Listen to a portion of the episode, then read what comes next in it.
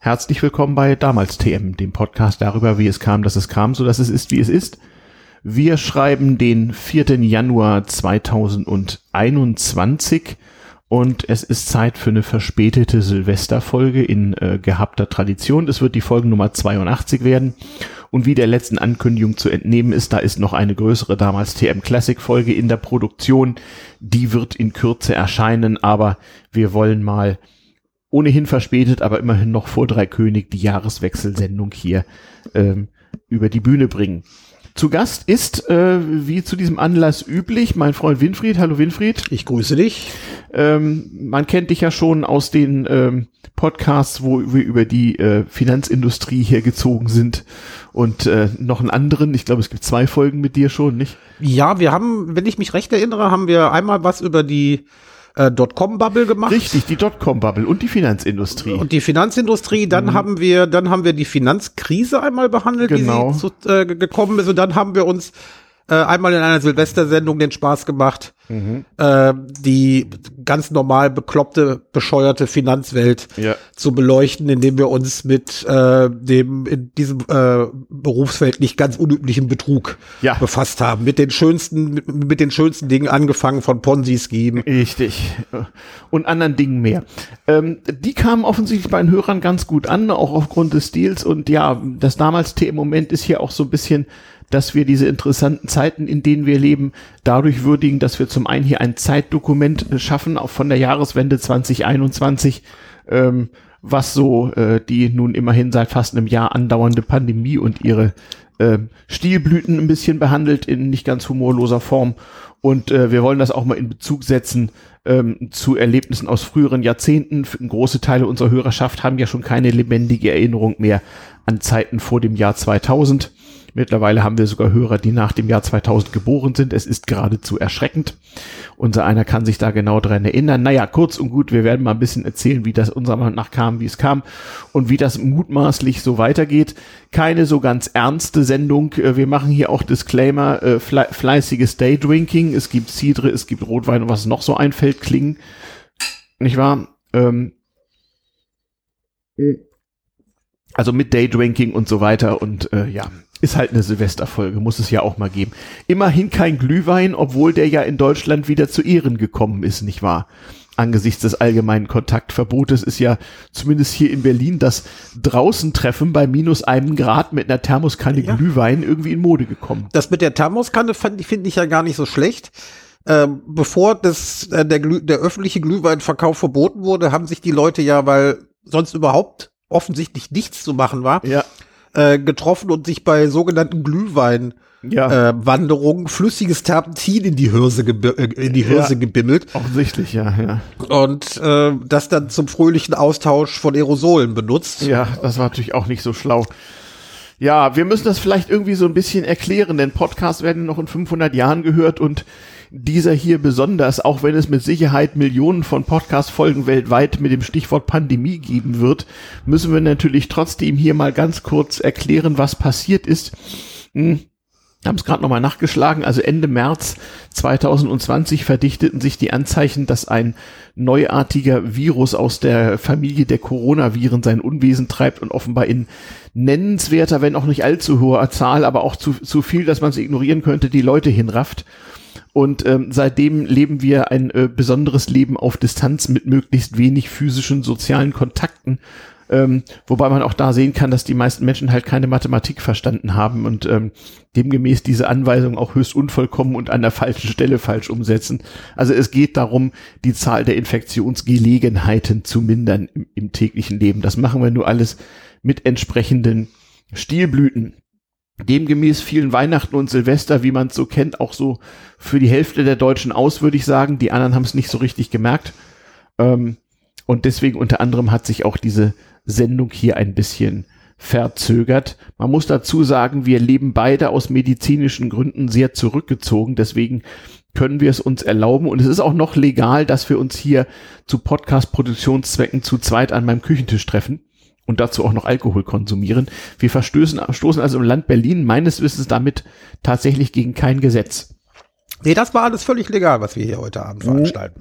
Ich glaube, wenn wir hingegen noch einen dritten hier hätten und der wäre aus einem anderen Haushalt, dann wäre das schon illegal. Ja, so, ne? also ich habe die Corona-Verordnung des Senats nicht so genau verstanden. Es kann sein, dass wenn der eine ungerade Hausnummer hat mhm. und eine Schuhgröße zwischen 45 und 47, dass das dann an, an ungeraden Wochentagen in Monaten ohne F geht.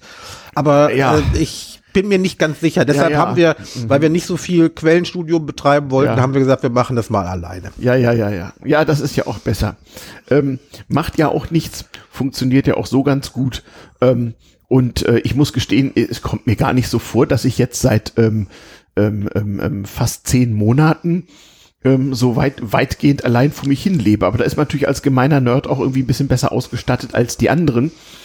Aber du sagtest vorhin, dich hat schon recht deutlich getroffen, wie so viele andere, ne? So, so, so jobmäßig, finanziell und sonst irgendwie ist das ja für viele Deutsche gerade nicht so erfreulich. Ja, also äh, ich muss sagen, äh, mir geht's wie vielen, äh, wie mhm. vielen in der Corona-Krise. Mhm. Äh, ich bin momentan arbeitslos, stolzer mhm. Kunde des Jobcenters, aber trotzdem lustig und optimistisch. Ja. ja. Das muss man, das muss man einfach so sagen. Ja, wie so vielen kleinen Freiberuflern, ne? Denn äh, Milliardenhilfen gab es schon, aber die kamen irgendwie so weiter unten nicht so richtig gut an. Ähm, und äh, da kenne ich ja nun viele, die so ein bisschen von der Hand in den Mund leben. Und äh, das kommt auch ein bisschen drauf an, in, natürlich in welcher Branche man tätig ist. Aber man kann sich ja vorstellen, dass jemand, der vom Beruf Veranstaltungstechniker ist, jetzt seit längerer Zeit sehr schwer auf dem Trockenen sitzt ähm, schwer getroffen hat auch hier einige meiner Nachbarn, die so einen Großteil ihres Geldes schwarz auf dem Bau verdient haben. Ähm, die Bauwirtschaft funktioniert zwar eigentlich, aber äh, Schwarzarbeit ist natürlich dann schlecht, wenn es in die Kurzarbeit geht und man das Geld ja offiziell nie verdient hat. Hm. Dumm gelaufen. Ja, genau. Also ähm, wir, wir werden mal sehen und uns auch darüber versuchen zu unterhalten, wie das dann wohl übers Jahr hinweg sich weiterentwickelt. Tja, für den, äh, so viel für den Einstieg. Also wir wissen ja auch noch nicht, wohin wir abschweifen. Also ohne Corona geht halt nicht bei so einem Silvester-Jahresrückblick, Ausblick, was auch immer, äh, Zeitdokument mit damals TM-Moment, mit Corona, mit Stilblüten, mit dem Thema Wirtschaft auf jeden Fall. Wie geht das alles weiter? Ähm, wir werden uns ein bisschen über Politik unterhalten und das Superwahljahr 2021, was unter diesen Bedingungen sicherlich auch ganz viel, ähm, unter, sagen wir mal, Unterhaltung verspricht. Glauben wir und paar Stilblüten aus Verwaltung, Justiz, Chaos und Mittelstand werden auch noch dabei sein. Ähm, wenn wir dann für den Fall, dass wir dann so richtig schlechte Laune bekommen, kann es auch noch sein, dass wir uns über Dinge wie äh, sichere Rente, Bekloppte und Bescheuerte, ähm, Asteroiden, Monolithen oder noch eine Seuche äh, unterhalten. Also die Bekloppten und Bescheuerten äh die werden, glaube ich, schon deutlich früher ja. Thema werden. Ich habe aus diesem Jahr eine ganze Menge gelernt. Ich habe ja früher eigentlich gut Geld damit verdient, das zu sagen, äh, mich darüber lustig zu machen, was die Bekloppten und Bescheuerten eigentlich so alles anstellen. Mhm. Und wenn man äh, im Lockdown und in der Pseudo-Quarantäne tatsächlich äh, zu viel Zeit hat, dann steht man manchmal neben sich und mhm. beobachtet sich und äh, dann sagt man sich, Momentchen mal, mhm. äh, wenn du mal versuchst kritisch zu analysieren, was du in dieser Krisensituation eigentlich machst, dann verhältst du dich ja in bestimmten Punkten eigentlich auch ziemlich bekloppt und bescheuert. Ja. Es geht nur darum, äh, diese dieses bescheuerte Verhalten so zu kanalisieren, dass man keinen Schaden anrichtet und mhm. eventuell noch was Gutes dabei erzielt. Mhm. Ja? Mhm. Und äh, den, den anderen Leuten den Tag nicht versaut. Ist spannend, ist aber so. Ja, klar, klar. Ne? Ähm, man hält sich immer selbst für so rational und vernünftig und abgeklärt, aber natürlich bleibt das alles nicht ohne Spuren und ich muss gestehen, ich habe auch so über den etwas gelockerten Sommer so das eine oder andere Mal auch, auch an mir äh, seltsames Verhalten festgestellt äh, äh, und an anderen Menschen sowieso.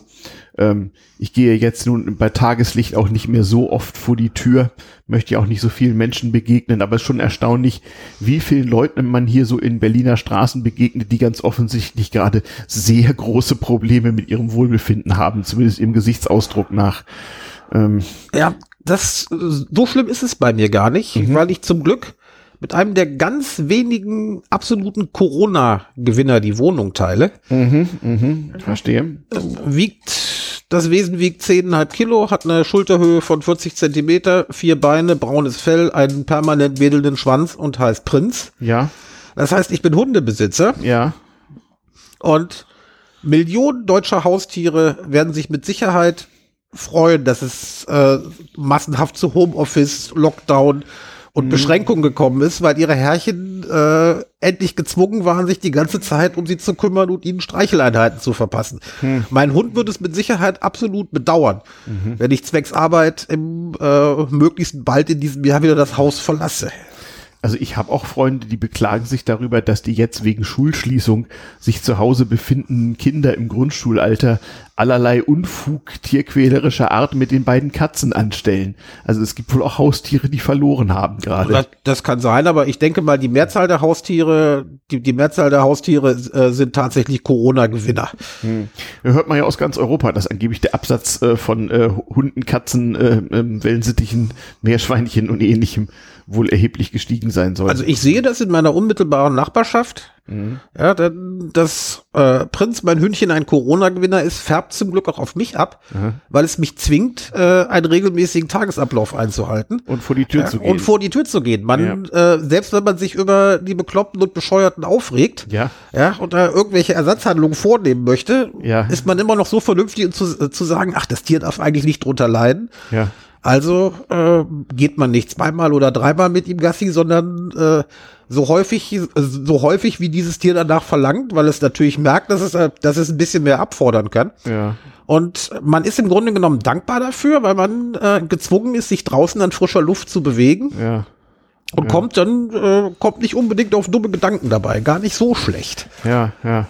Ja, so ist das eben ganz verschieden. Also für mich wäre das so, so der Albtraum, das würde mir zu meinem Glück gerade noch fehlen, wenn ich mich um Lebewesen kümmern müsste, weil dieses Online mich irgendwie äh, in einem Ausmaß fordert, wie ich das nie gedacht hätte. Ich bin also wirklich wieder gezwungen, äh, einen Terminkalender zu führen, um die ganzen Online-Termine auf die Reihe zu kriegen und muss mich mit Leuten irgendwie über Messenger zum Telefonieren verabreden, damit das dann auch klappt und bin regelrecht mal froh, wenn ich mal äh, irgendwie einen Tag den Rechner auslassen kann.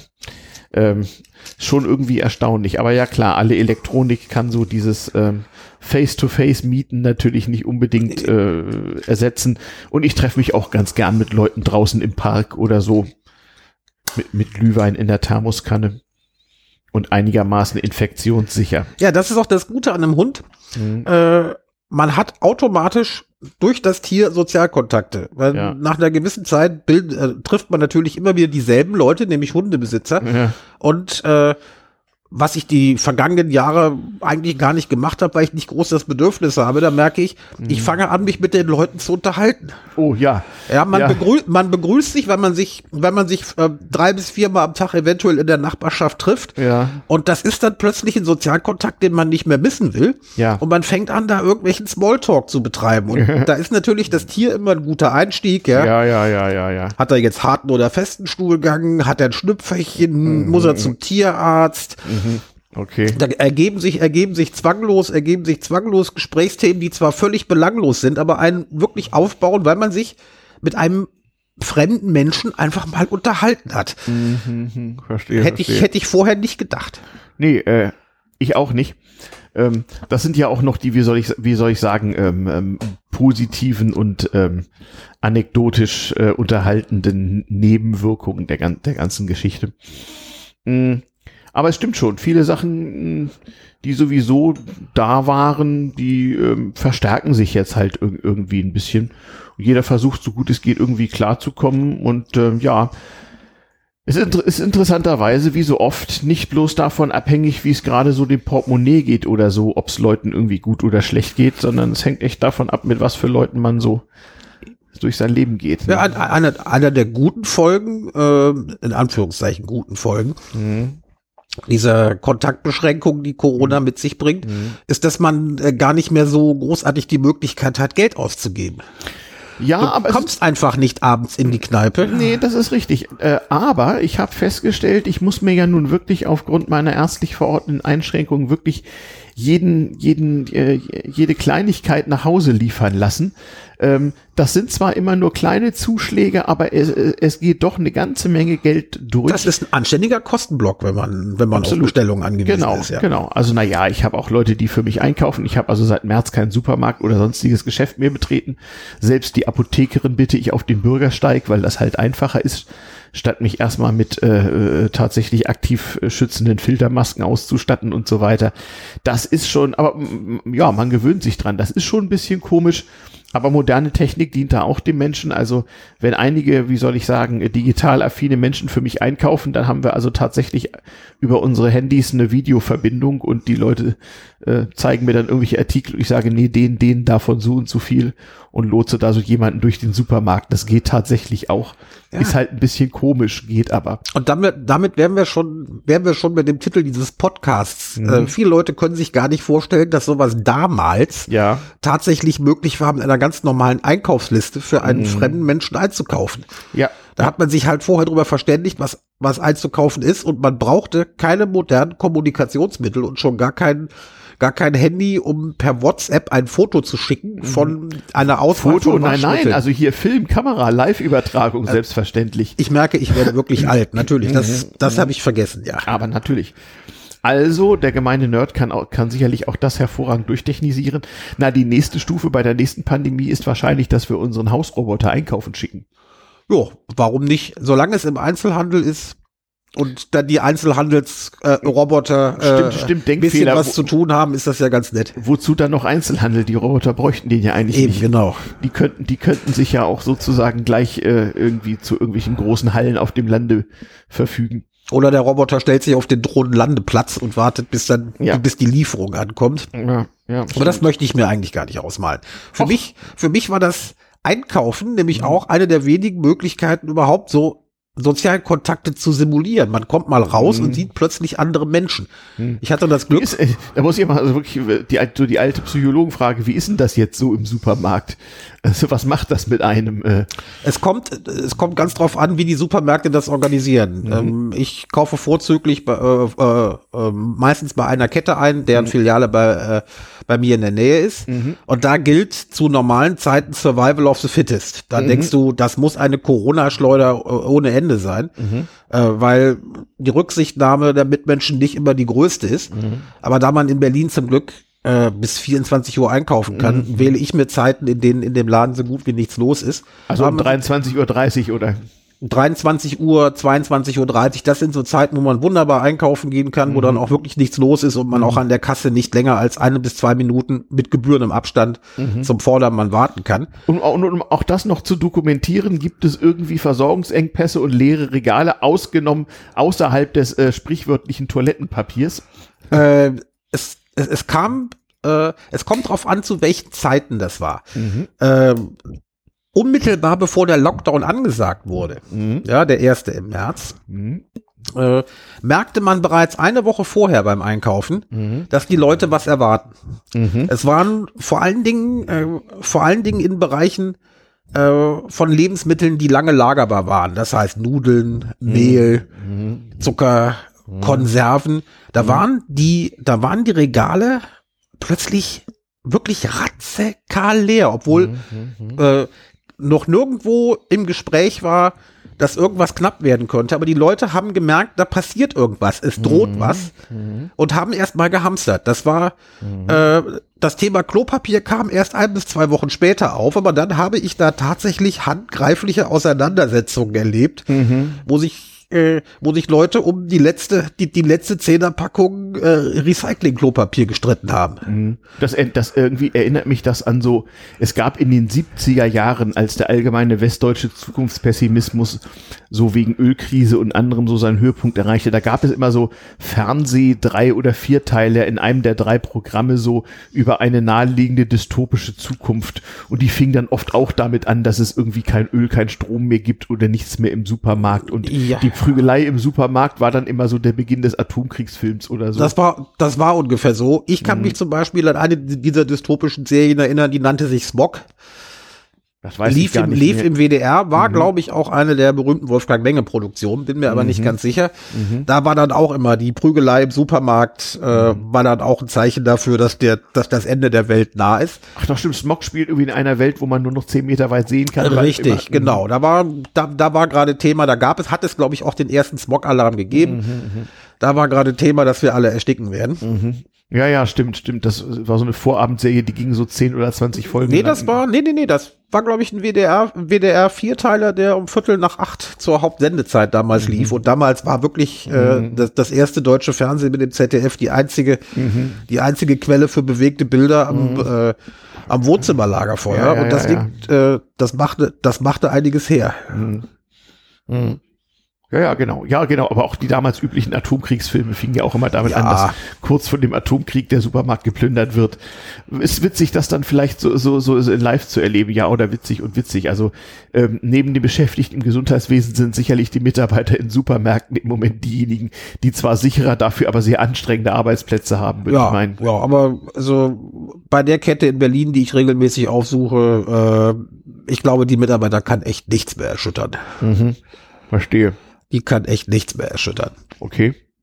Okay.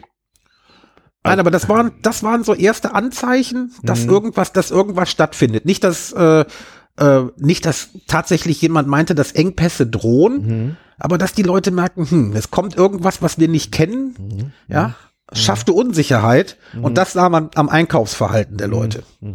Mhm. Ja? Mhm. Und ich persönlich merkte zu einem, äh, bei einer ganz verrückten Gelegenheit, mhm. dass dieses Jahr wohl ein bisschen anders werden wollte.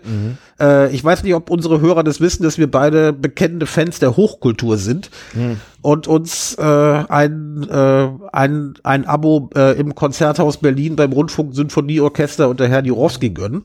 Ja, dass stimmt, wir beide mit großen, dass wir beide mit großem Vergnügen nutzen nutzen. Mhm. Und unmittelbar bevor dann sich Bund und Länder auf die äh, ersten Ausgangsbeschränkungen einigten, hatten wir äh, an einem Sonntagabend noch Konzertkarten. Mhm. Und ich weiß, dich hatte die, äh, du warst auf ärztliches Anraten bereits ja. in Privatquarantäne. Genau, mich hat man am Freitag, dem 13. März, äh, ärztlich dazu, äh, dazu, dazu durch äh, ärztlichen Rat dazu gebracht, ähm, eben. Ähm, und, ähm, meine vier Wände nur noch mit äh, in, in wichtig, aus wichtigem Grunde zu verlassen. Eben, und ich kann mich noch an das Telefonat am mhm. Freitagabend erinnern. Mhm. Wir hatten die Karten für den äh, Sonntagabend. Ja, ja. Wurde mir dann klar macht, es ginge nicht und so was ich auch völlig verstanden habe. Und ich habe dann zwei Tage gegrübelt, gehst du auch hin? Weil es war schon klar, es wird irgendwie sowas geben aber ähm, ich war noch nicht wirklich so weit anzunehmen, dass, äh, äh, dass es schon so gefährlich sei, mhm. dass man sich was holen könnte. Und ich sagte noch ganz naiv, na, wenn sie es noch nicht verboten haben, wird es ja wohl noch gehen. Ja, damals am Anfang war ja einiges noch äh, ungefährlich, was später ähm, dann vielleicht doch nicht so gut war. Richtig, aber dieser Konzertabend, und den werde ich mhm. so bald nicht vergessen, mhm. äh, regelmäßige Besucher von klassischen Konzerten wissen, dass mhm. äh, ähm, in den Pausen zwischen den Sätzen die Leute ausgiebig die Gelegenheit nutzen, sich auszuhusten, sich zu räuspern mhm. und so. Oder denkt man, man ist jetzt äh, so 30 Sekunden nach Satzende, denkt man, man ist jetzt oder äh, mhm. ist man so, äh, naja, äh, als wäre man jetzt mal kurzzeitig mitten im Lungen Lungenklinium Buch gelandet. Deswegen ja. gibt es ja auch einige Dirigenten, die die Satzpause so mit drei Sekunden bewenden lassen. Richtig, damit die Leute gar nicht anfangen, sich mhm. so äh, sich so auszuhusten. Mhm. Aber diesmal, es hat sich noch nicht mal jemand getraut, sich zu räuspern. Mhm. Ich habe noch nie ein so ruhiges Konzertpublikum erlebt wie an diesem äh, Konzertabend unmittelbar vor dem mhm. Lockdown. Äh, ich habe dann nachher so ein bisschen Mäuschen gespielt bei Pausengesprächen mhm. und alle, alle die, das, die sich dazu äußerten, meinten, ich habe mich gar nicht getraut, mich zu räuspern. Nachher tragen die mich gleich raus und verhaften mich. Das kann ja wohl gar nicht sein. Mhm. Also da merkte man äh, in dieser demografisch eher nach oben orientierten äh, Veranstaltung, Veranstaltungen ja. äh, war es den Leuten klar, es wird irgendwas kommen und die waren vielleicht wie ich genau der Meinung, wir gehen jetzt noch einmal hin, weil wir, weil wir nicht wissen, wie lange wir sowas noch mal genießen können. Mhm. Und mhm. es kam ja auch so, wenige Tage später ja, ja. verkündeten, äh, verkündeten Mutti und die Ministerpräsidenten, dass jetzt erstmal, dass jetzt erstmal Pause sei. Allerdings verkündeten sie nicht, dass dich das ganze ein Jahr hinziehen wird. Das kam dann erst so scheibchenweise. Aber zumindest war in der Tat, also seit März nicht, waren wir in keinem Konzert. Ich war in keinem Geschäft mehr. Ähm, und ich muss sagen, vermisse das auch nicht äh, unbedingt. Also, wie soll ich sagen? Ähm, wo muss man sonst dringend hin? Die Apothekerin kann ich auf den Bürgersteig bestellen, wo sie mich dann halt bedient. Ähm, und ansonsten muss man tatsächlich dieses, dieses woanders drinnen kann man weitgehend einstellen, wenn man denn nirgendwo hin muss. Ja, also da ich, da ich ja in meiner Zeit sehr, sehr viel, äh, Journalistenzeit sehr, sehr viel Homeoffice mhm. gemacht mhm. habe, weil ich ja mhm. freiberuflich mhm. tätig war, mhm. hat es mich auch gar nicht so, äh, mhm. hat es mich gar nicht so weit mitgenommen, weil äh, der heimische Schreibtisch und das Wohnzimmer waren äh, ohnehin dann zu Arbeitszeiten der Hauptaufenthaltsort. Deshalb war das nicht so schlimm. Aber man hatte ja immer noch die Möglichkeit, äh, danach sich abends mal mit Freunden zu treffen, ein Bier zu trinken und äh, sowas wie, wie, wie beim Träumen irgendwie das Gehirn zu reinigen und sich mhm. von dem auszukotzen, was einem so den Tag über nicht gefallen hatte. Mhm. mhm. Und das fiel alles weg. Mhm. Das hält man ein paar Wochen durch, aber nach einer gewissen Zeit merkte ich, dass mir das wirklich fehlt. Ja, ja, ja, klar, gar, gar keine Frage. Ja, seltsames äh, Zeitdokument, Bericht aus dem Jahr 2020. Wir befinden uns, wie gesagt, am Beginn des Jahres 2021. Das ist die etwas verspätete Silvesterfolge des damals TM-Podcasts, der Podcast darüber, wie es kam, dass es kam, so dass es ist, wie es ist. Ähm, ja, ein paar damals Geschichten haben wir schon erzählt, nicht wahr? Also gerade die äh, Geschichte seltsamen Einkaufsverhaltens, Prügelszenen im Supermarkt, das erinnert so an dystopische Filme anlässlich der äh, Ölkrise der 70er Jahre, als die Verunsicherung bei Leuten auch sehr groß war. Ich würde es nicht glauben, wenn ich es nicht selbst hm. gesehen hätte. Ja, ich, ich erinnere mich auch an so allgemeine Nervosität, da kommen wir vielleicht auch mal so auf massenpsychologische Verhaltensaspekte zu sprechen. So Anfang der 1980er Jahre, hm, als man sich so in, unter westdeutschen Schülern im Allgemeinen so äh, eine atomwaffenfreie Nacht gewünscht hat und äh, äh, der Atomkrieg ohnehin unmittelbar jederzeit bevorstand und bevorstehen konnte. Ähm, da gab es ja auch sehr viel solche, wie soll ich sagen, nervösen Menschen, die das mit der ähm, ständigen ähm, Todes- und Verseuchungsgefahr nicht, nicht so ganz schafften und dann so Teilnehmer an massenpsychologischen, ähm, wie soll ich sagen, Unternehmungen waren, wie es das jetzt auch gibt. Ja, also äh, jemand in unserer Altersklasse mhm. hat den Weltuntergang ja eigentlich schon mindestens zehnmal erlebt. Ja, ja, stimmt. also Atomtod, mhm. äh, also durch Kernwaffen, dann kam Tschernobyl dazu. Ja. Dann kam das Waldsterben. Ich, dann muss, ich muss sogar sagen, meine aller, aller, allererste, ähm, wie soll ich sagen, Erinnerung an irgendwas ganz Großes, was alles verändert, wovon alle reden und was ich als kleines Kind nur ganz schwierig verstehen konnte und dann immer so Mami fragen musste, was ist denn, war tatsächlich nicht etwa die Mondlandung, das war das zweite, sondern die sogenannte Hongkong-Grippe. Ich, meine früheste Erinnerung ist, dass ich mal als ganz kleiner Junge nicht raus durfte und Mutter war fürchterlich ängstlich und besorgt und ich durfte nicht zu Oma. Ähm, und tatsächlich äh, äh, Recherchen äh, bei meinem immer noch lebenden Muttertier haben ergeben, das war die Hongkong-Grippe 1968, wo man übrigens nach Aussagen meiner ebenfalls längst verstorbenen Oma in West-Berlin die Särge in den U-Bahn-Schächten gestapelt hat, weil die Krematorien nicht nachkamen. So wie jetzt in Sachsen. Also das ist auch alles schon mal da gewesen. Aber ich war damals so klein, ich äh, habe also wirklich nur diese schemenhafte Erinnerung, nicht rauszudürfen, nicht in den Kindergarten zu dürfen und also. so weiter. Ähm, und der Rest ist im Grunde Nacherzähltes von, von Mutter und Oma, denn man hat ja in diesem frühen Kindesalter kaum verlässliche äh, Erinnerungen. Aber das weiß ich noch. Und danach Mondlandung weiß ich genau und dann wird es langsam etwas heller. Ja, also nach der Mondlandung, an die ich mich auch grob erinnern kann, mhm. dann etwas, was äh, allen Leuten äh, das Gefühl lieferte, jetzt hat sich aber irgendwas drastisch verändert, waren die ersten Sonntagsfahrverbote in der Ölkrise. Ölkrise 1973. Oh ja, na da, da ging, ich ja, schon, da ging ich ja schon eine Weile zur Schule und da war ja... In, in der, in ja. der wir mit den Fahrrädern über die Autobahn ja. gefahren sind. Ja, ja, ja. Als genau. Steppkes, weil wir das so unheimlich witzig fanden. Ja, Aber ja. Äh, allgemein schon der Weltuntergang ausgerufen wurde. Das ging ja, ja alles überhaupt nicht. Genau. Wobei das in Westdeutschland noch einigermaßen ging. Ich weiß, dass damals englische Freunde meine Eltern berichteten, dass es etwa in London regelmäßig Stromsperren gebe, weil das äh, Vereinigte Königreich zu der Zeit wirtschaftlich so am Boden lag, dass da also die Grundversorgung nicht mehr gegeben war. Ähm, kann sich heute auch keiner mehr vorstellen, war aber so. Deswegen übrigens sind sie damals in die Europäische Union oder damals in die Europäische Wirtschaftsgemeinschaft eingetreten, aus der sie gerade vor ein paar Tagen wieder ausgetreten sind. Ja, so kam das alles. Was in Vorbereitung des Brexits passiert ist, gerade in der Diskussion und der Abstimmung, das war äh, bestes Beispiel für absolut irrationales Verhalten. Mhm. Ja, so Massen, Massenhysterie und Massenpsychose, uns geht's alles besser. Mhm. Die sind alle, die sind alle böse zu uns, wir müssen uns äh, wir verteidigen, wir treten da aus. Ja. Äh, immerhin haben mehr als 50 Prozent der Briten dran geglaubt. Ja, es muss auch interessant sein, in, in so einem Land, wo einfach so durch, durch künst, künstliche Zerrissenheit so quasi ist da kein so, ja, buchstäblich Common Sense mehr gibt, wie das da wohl sein muss, wenn da jetzt ähm, äh, äh, diese Pandemie das öffentliche Leben lahmlegt. Der Engländer an sich, wir kennen ihn ja beide, ist ja eigentlich psychisch vollkommen stabil. Aber ähm, ein solches Ausmaß hat sich sicherlich niemand gedacht. Nein, aber der Engländer hat dann immer ein sehr gutes, ein sehr gutes Werkzeug, um mhm. auch das Übelste noch zu bestehen. Sie müssen sich immer nur, und da werden sie auch regelmäßig dran erinnert, bei jeder Gelegenheit, mhm. sie müssen sich nur an den Zweiten Weltkrieg erinnern. Mhm. Ja, damals haben sie es uns, Klammer auf, zu Recht, mhm. Klammer zu, besorgt. Und wenn sie es damals gegen die Deutschen geschafft haben, dann werden sie auch mit jeder anderen Krise dieser Welt fertig. Ja, es gibt, ob das wohl mit dem, mit der heutigen Generation auch noch geht, weiß ich nicht. Oder aber die, die Weltkriegsrhetorik funktioniert in Großbritannien eigentlich immer. Ja, wie das immer so ist ist mit ehemaligen Imperien, das kennt man ja aus Russland auch, da habe ich ja nun auch öfter mal private Kontakte hin. Das ist wirklich sehr erstaunlich, wie man in der äh, Reaktion auf, auf diese Pandemie so, so erkennen kann, wie die jeweilige Regierung gerade so auf, äh, wie soll ich sagen, das geschichtliche Erleben und Geschichtsverständnis ihrer jeweiligen Bevölkerung versucht zu reagieren. Aber da ist ich ich habe mich manchmal gefragt, was wohl die DDR gemacht hätte, wenn es die DDR noch gäbe und diese Pandemie. Also erstmal, na gut, äh, hinter der Mauer hätte das, wäre das wahrscheinlich alles etwas später passiert und dann hätte es erstmal Wochen und Monate nicht gegeben.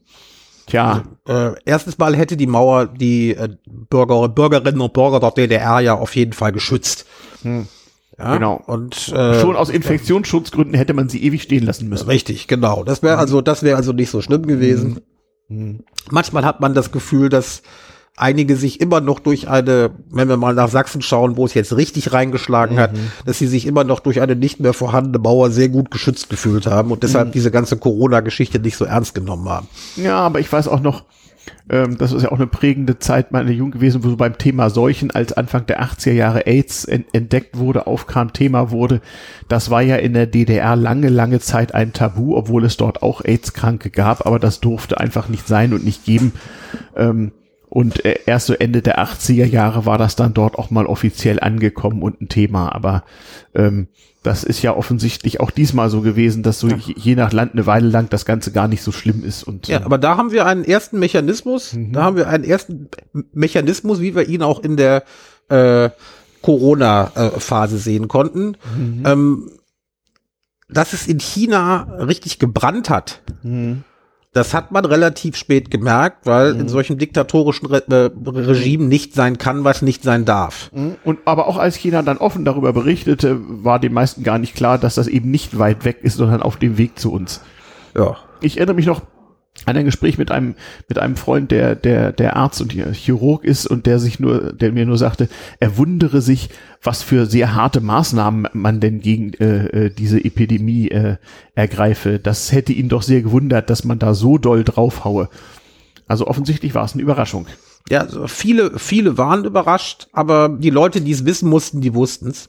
Hm. Und äh, es ist auch nicht so, dass man das hier in irgendeiner Form geheim gehalten hätte. Hm.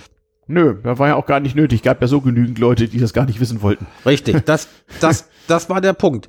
Äh, zu Anfang wollte es keiner wissen oder mhm. viele wollten es nicht wissen. Wir sollen mhm. da nicht, wir wollen da nicht verallgemeinern. Mhm. Äh, und je weiter die Sache fortschritt, mhm. desto größer wurde die Zahl derjenigen A, die es immer schon gewusst hatten.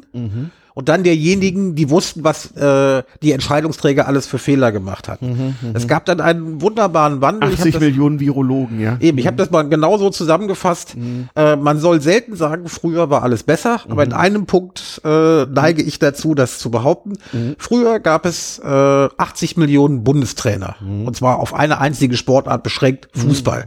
Ja, da konnte sich jeder, der von irgendwas keine Ahnung hatte, aber möglichst lange zu diesem Thema Fußball und deutsche Nationalmannschaft Mannschaft äußern. Das mhm. war sogar sehr unterhaltsam. Mhm. Wenn man nicht wusste, worüber man sich unterhalten sollte, darüber konnte man immer fachsimpeln. Mhm. Es wurde nachher ein bisschen schwierig, als diese Bundestrainer nach und nach zu Virologen, mhm. Medizinhistorikern und vor allen Dingen zu Ethikern mutierten mhm. und dann die Kommentarspalten und sozialen Medien geflutet haben. Das fand ich äh, persönlich äh, ziemlich abstoßend. Ja? Mhm. Aber wie an, wir, an sich der gleiche Mechanismus, ja. Richtig, wie wir wahrscheinlich nachher noch sehen werden, mm, äh, mm. ist das nicht, weil die Menschen böse sind, sondern weil das ihre Art und ihre ihre äh, Möglichkeit war, mit einer äh, äh, Druck- und Unsicherheitssituation fertig zu werden. Ne? Ah, ja. Ein wichtiges Ding ist negieren. Mm. Ja, gar keine Frage. Ich erinnere mich noch gut an die Erzählung meiner Großeltern darüber, wie man so als äh, deutscher Großstadtbewohner mit dem Bombenkrieg klar wurde. Nicht? Der alte Berliner Luftschutzgruß bleibt übrig. Den habe ich übrigens im Frühjahr auch zum ersten Mal wieder gehört.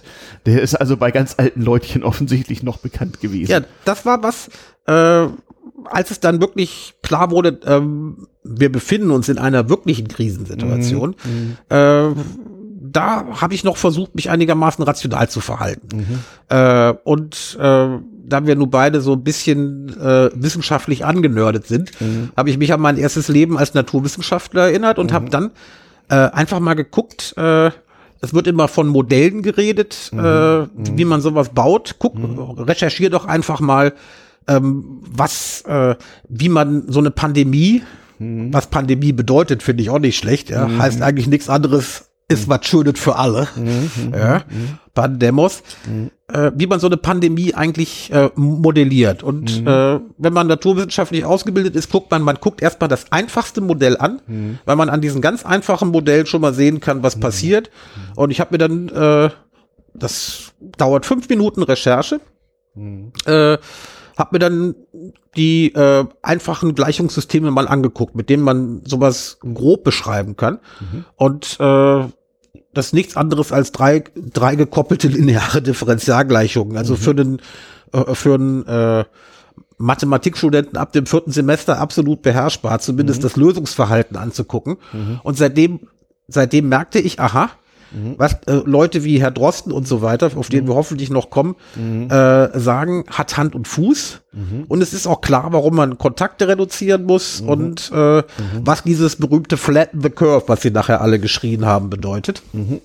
Okay. Äh, und äh, habe da eigentlich ein gewisses Vertrauen gewonnen dass die Verantwortlichen in Politik, in der Politik eigentlich relativ gut wissen, was sie zu Tatsächlich tun zumindest haben. bei Mathematik auf dem Niveau viertes Semester begriffen hätten. Richtig, ja. ja. Das ja. kann man ja allgemein nicht voraussetzen. Ja, also den meisten Deutschen wird ja auch, äh, wenn sie wenn sie nicht mehr als zehn Schulklassen haben, überhaupt jede Form von Mathematik. Also Mathematik verwehrt. viertes Semester hätte gereicht, aber ich mhm. habe dann auch bei den Kommentaren vieler Mitmenschen gemerkt, mhm. eine Sache, die ich als Finanzjournalist eigentlich immer schon gepredigt mhm. und äh, mhm. geschrieben habe.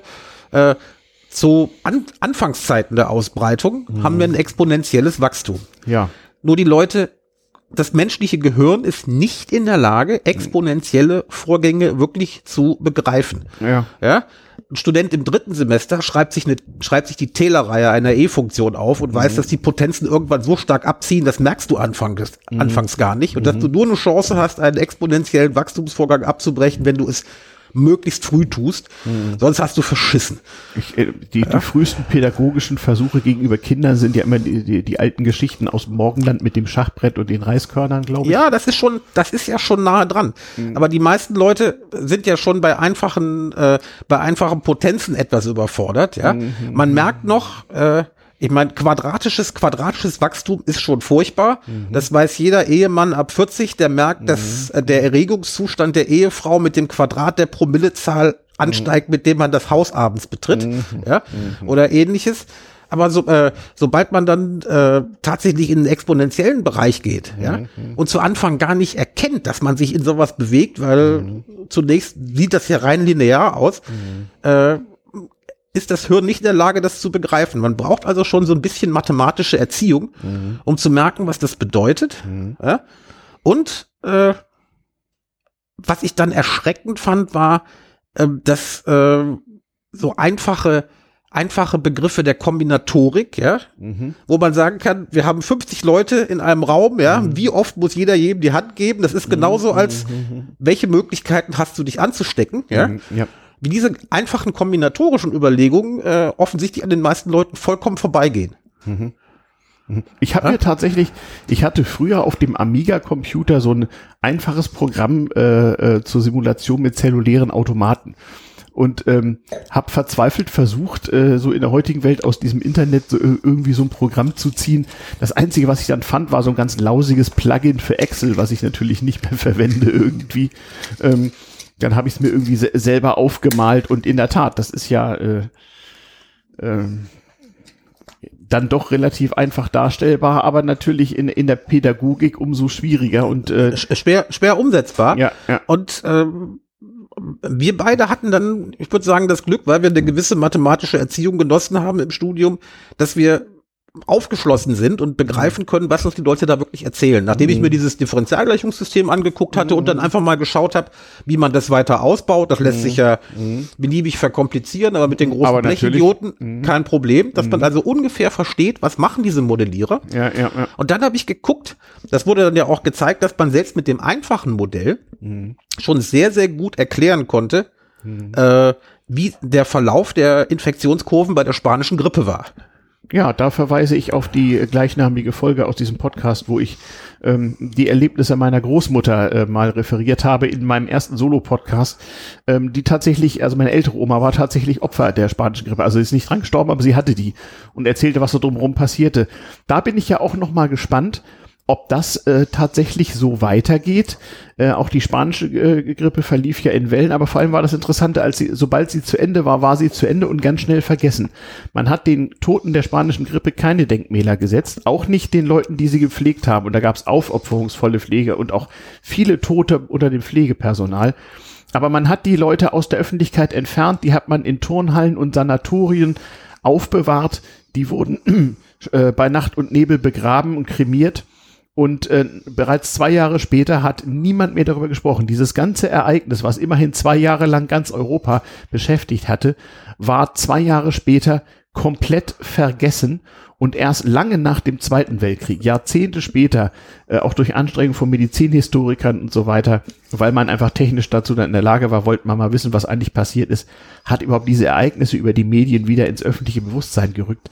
Ähm, also noch in den 1980er Jahren in Westdeutschland war das also ein Exotenthema und äh, mangels Internet konnte man auch gar nicht so schnell daran kommen. Aber da, ich, da ich ja genug Zeit hatte, hm. habe ich mich einfach dann mal angefangen, äh, hm. äh, damit man seine Zeit nicht sinnlos vertut, hm. einfach mal damit zu beschäftigen und äh, zu sagen, was ist eigentlich damals passiert? Hm. Ja? Hm. Und äh, man entdeckt immer mehr Parallelen mhm. von der damaligen Zeit bei den mhm. Reaktionen auf die spanische Grippe mhm. äh, zur heutigen Zeit, was die Zeit der spanischen Grippe von äh, Corona ganz drastisch unterscheidet, ist, dass äh, natürlich, das sagt schon der Name spanische mhm. Grippe, dass äh, das äh, von allen Behörden, mhm. Gesundheitsbehörden in USA, England, mhm. Deutschland und so weiter unterdrückt wurde, weil ähm, weil noch Erster Weltkrieg weil noch erster weil noch Erster Weltkrieg war, ja, genau. es ähm, wenn man in die Archive guckt, auch äh, der äh, der preußischen Gesundheitsbehörden, mhm. dann findet man da, findet man da Zitate, wo gesagt wird, wir müssen das so laufen lassen, das ist aus Kriegs, äh, mhm. aus Kriegsgründen äh, gar nicht anders machbar. Mhm. Und die spanische Grippe, wenn nicht die Dolchstoßlegende noch ge äh, gekommen wäre, mhm. äh, hatte Ludendorff, mhm. den Mann muss ich glaube ich nicht näher beschreiben. Nö, der, äh, ist, der ist googelbar. Der ja. ist googelbar. Hatte Ludendorff als äh, eine Erklärungsmöglichkeit dafür, dass der Erste Weltkrieg verloren war, bis sie auf die Dolchstoßlegende kam. Mhm. Das heißt, die spanische mhm. Grippe hätte, wäre eventuell wesentlich präsenter geworden, mhm. wenn äh, den äh, Leuten um Ludendorff der, nicht... Der fiese Virus ist schuld, dass wir einen Krieg verloren haben. Richtig, naja. also äh, so weit ging es, aber die Dolchstoßlegende war dann nachher noch viel besser, ja, noch ja. viel besser und hatte, wie wir ja wissen, wesentlich schlimmere Folgen. Ja, ja, ja, ja. Ja, aber da merkte man, da merkte man, es war aus politischen Gründen opportun.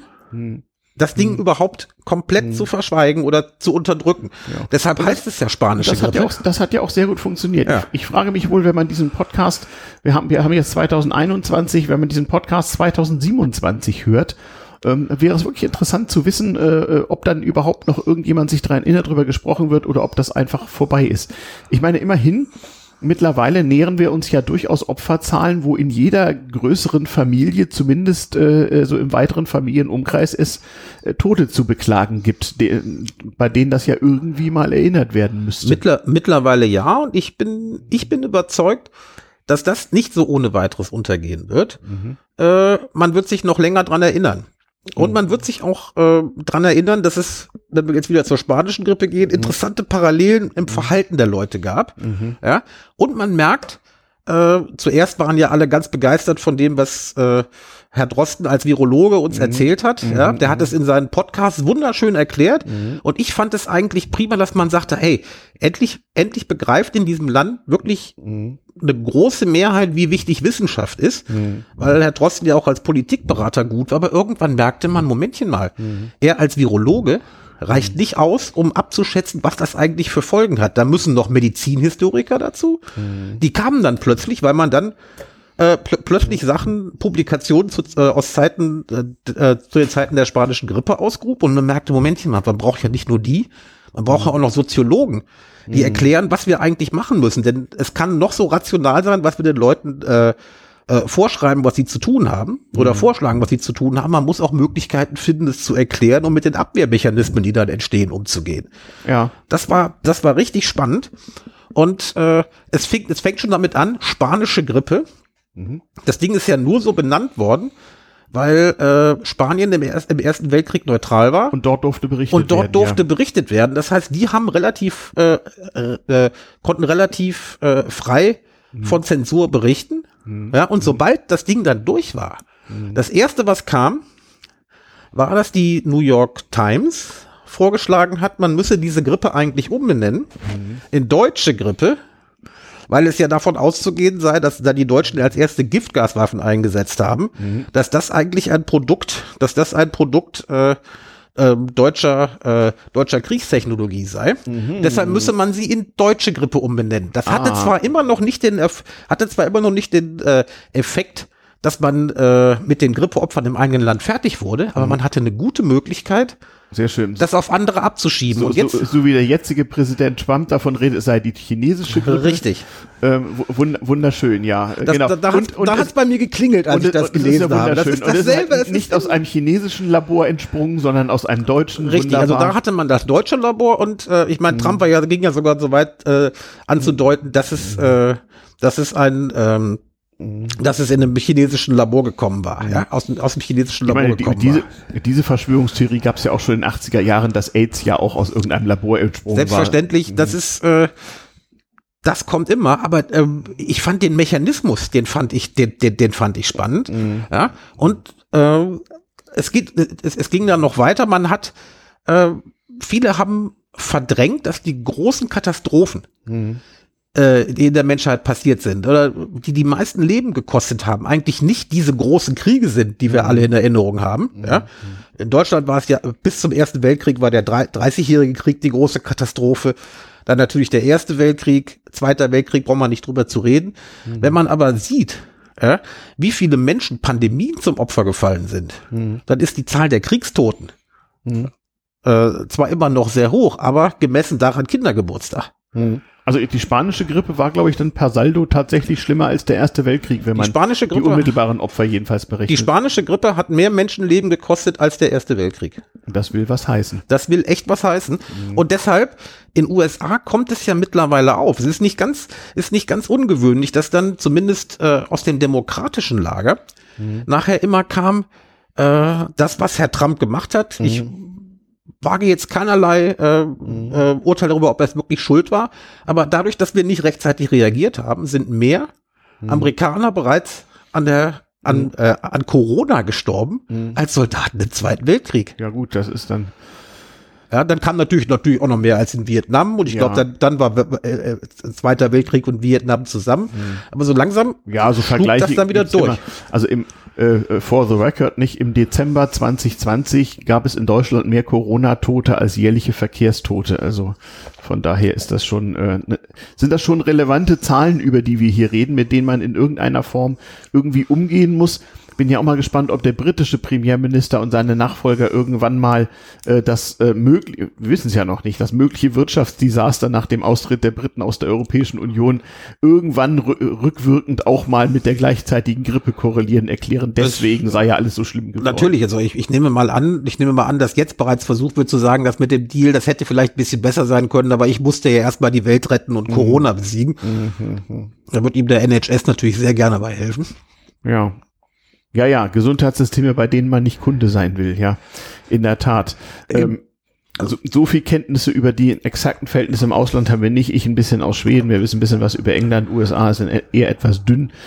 Naja, ähm, es ist ja aber auch interessant, wie wenig man so im öffentlichen Leben davon mitbekommt, dass gerade jetzt in Berlin tatsächlich in den Krankenhäusern der Teufel los ist diesbezüglich. Also ich bekomme es äh, über meinen Bruder, der im Gesundheitswesen arbeitet, nur in Hamburg mit aber hier muss ich sagen, obwohl ich ein paar Leute kenne, die schon ein paar irgendwen kennen, ähm, bekommt man es von außen nicht mit und das deckt sich mit dem, was meine Oma von damals erzählte. Die ganzen ähm, schwer Grippekranken, sie dann auch irgendwann als äh, als Jugendliche oder junge Erwachsene, äh, die lagen in irgendwelchen Turnhallen, teilweise schon an Sauerstoffflaschen, die hatte man nämlich für die ganzen Gasopfer. Naja. Und äh, die wurden von der Öffentlichkeit einfach nicht gesehen. Also wer Augen hat zu lesen und wer Ohren hat zu hören. Mhm der kriegt das, der kriegt das sehr wohl mit. Also mhm. ähm, die, die, die Ärzteverbände, die Verbände der Notfallmediziner, mhm. die Charité, also Charité, weil wir hier nun mal in Berlin sitzen und die mhm. ein gewisses Renommee hat, die berichten alle davon. Und mhm. die Zeitungen sind voll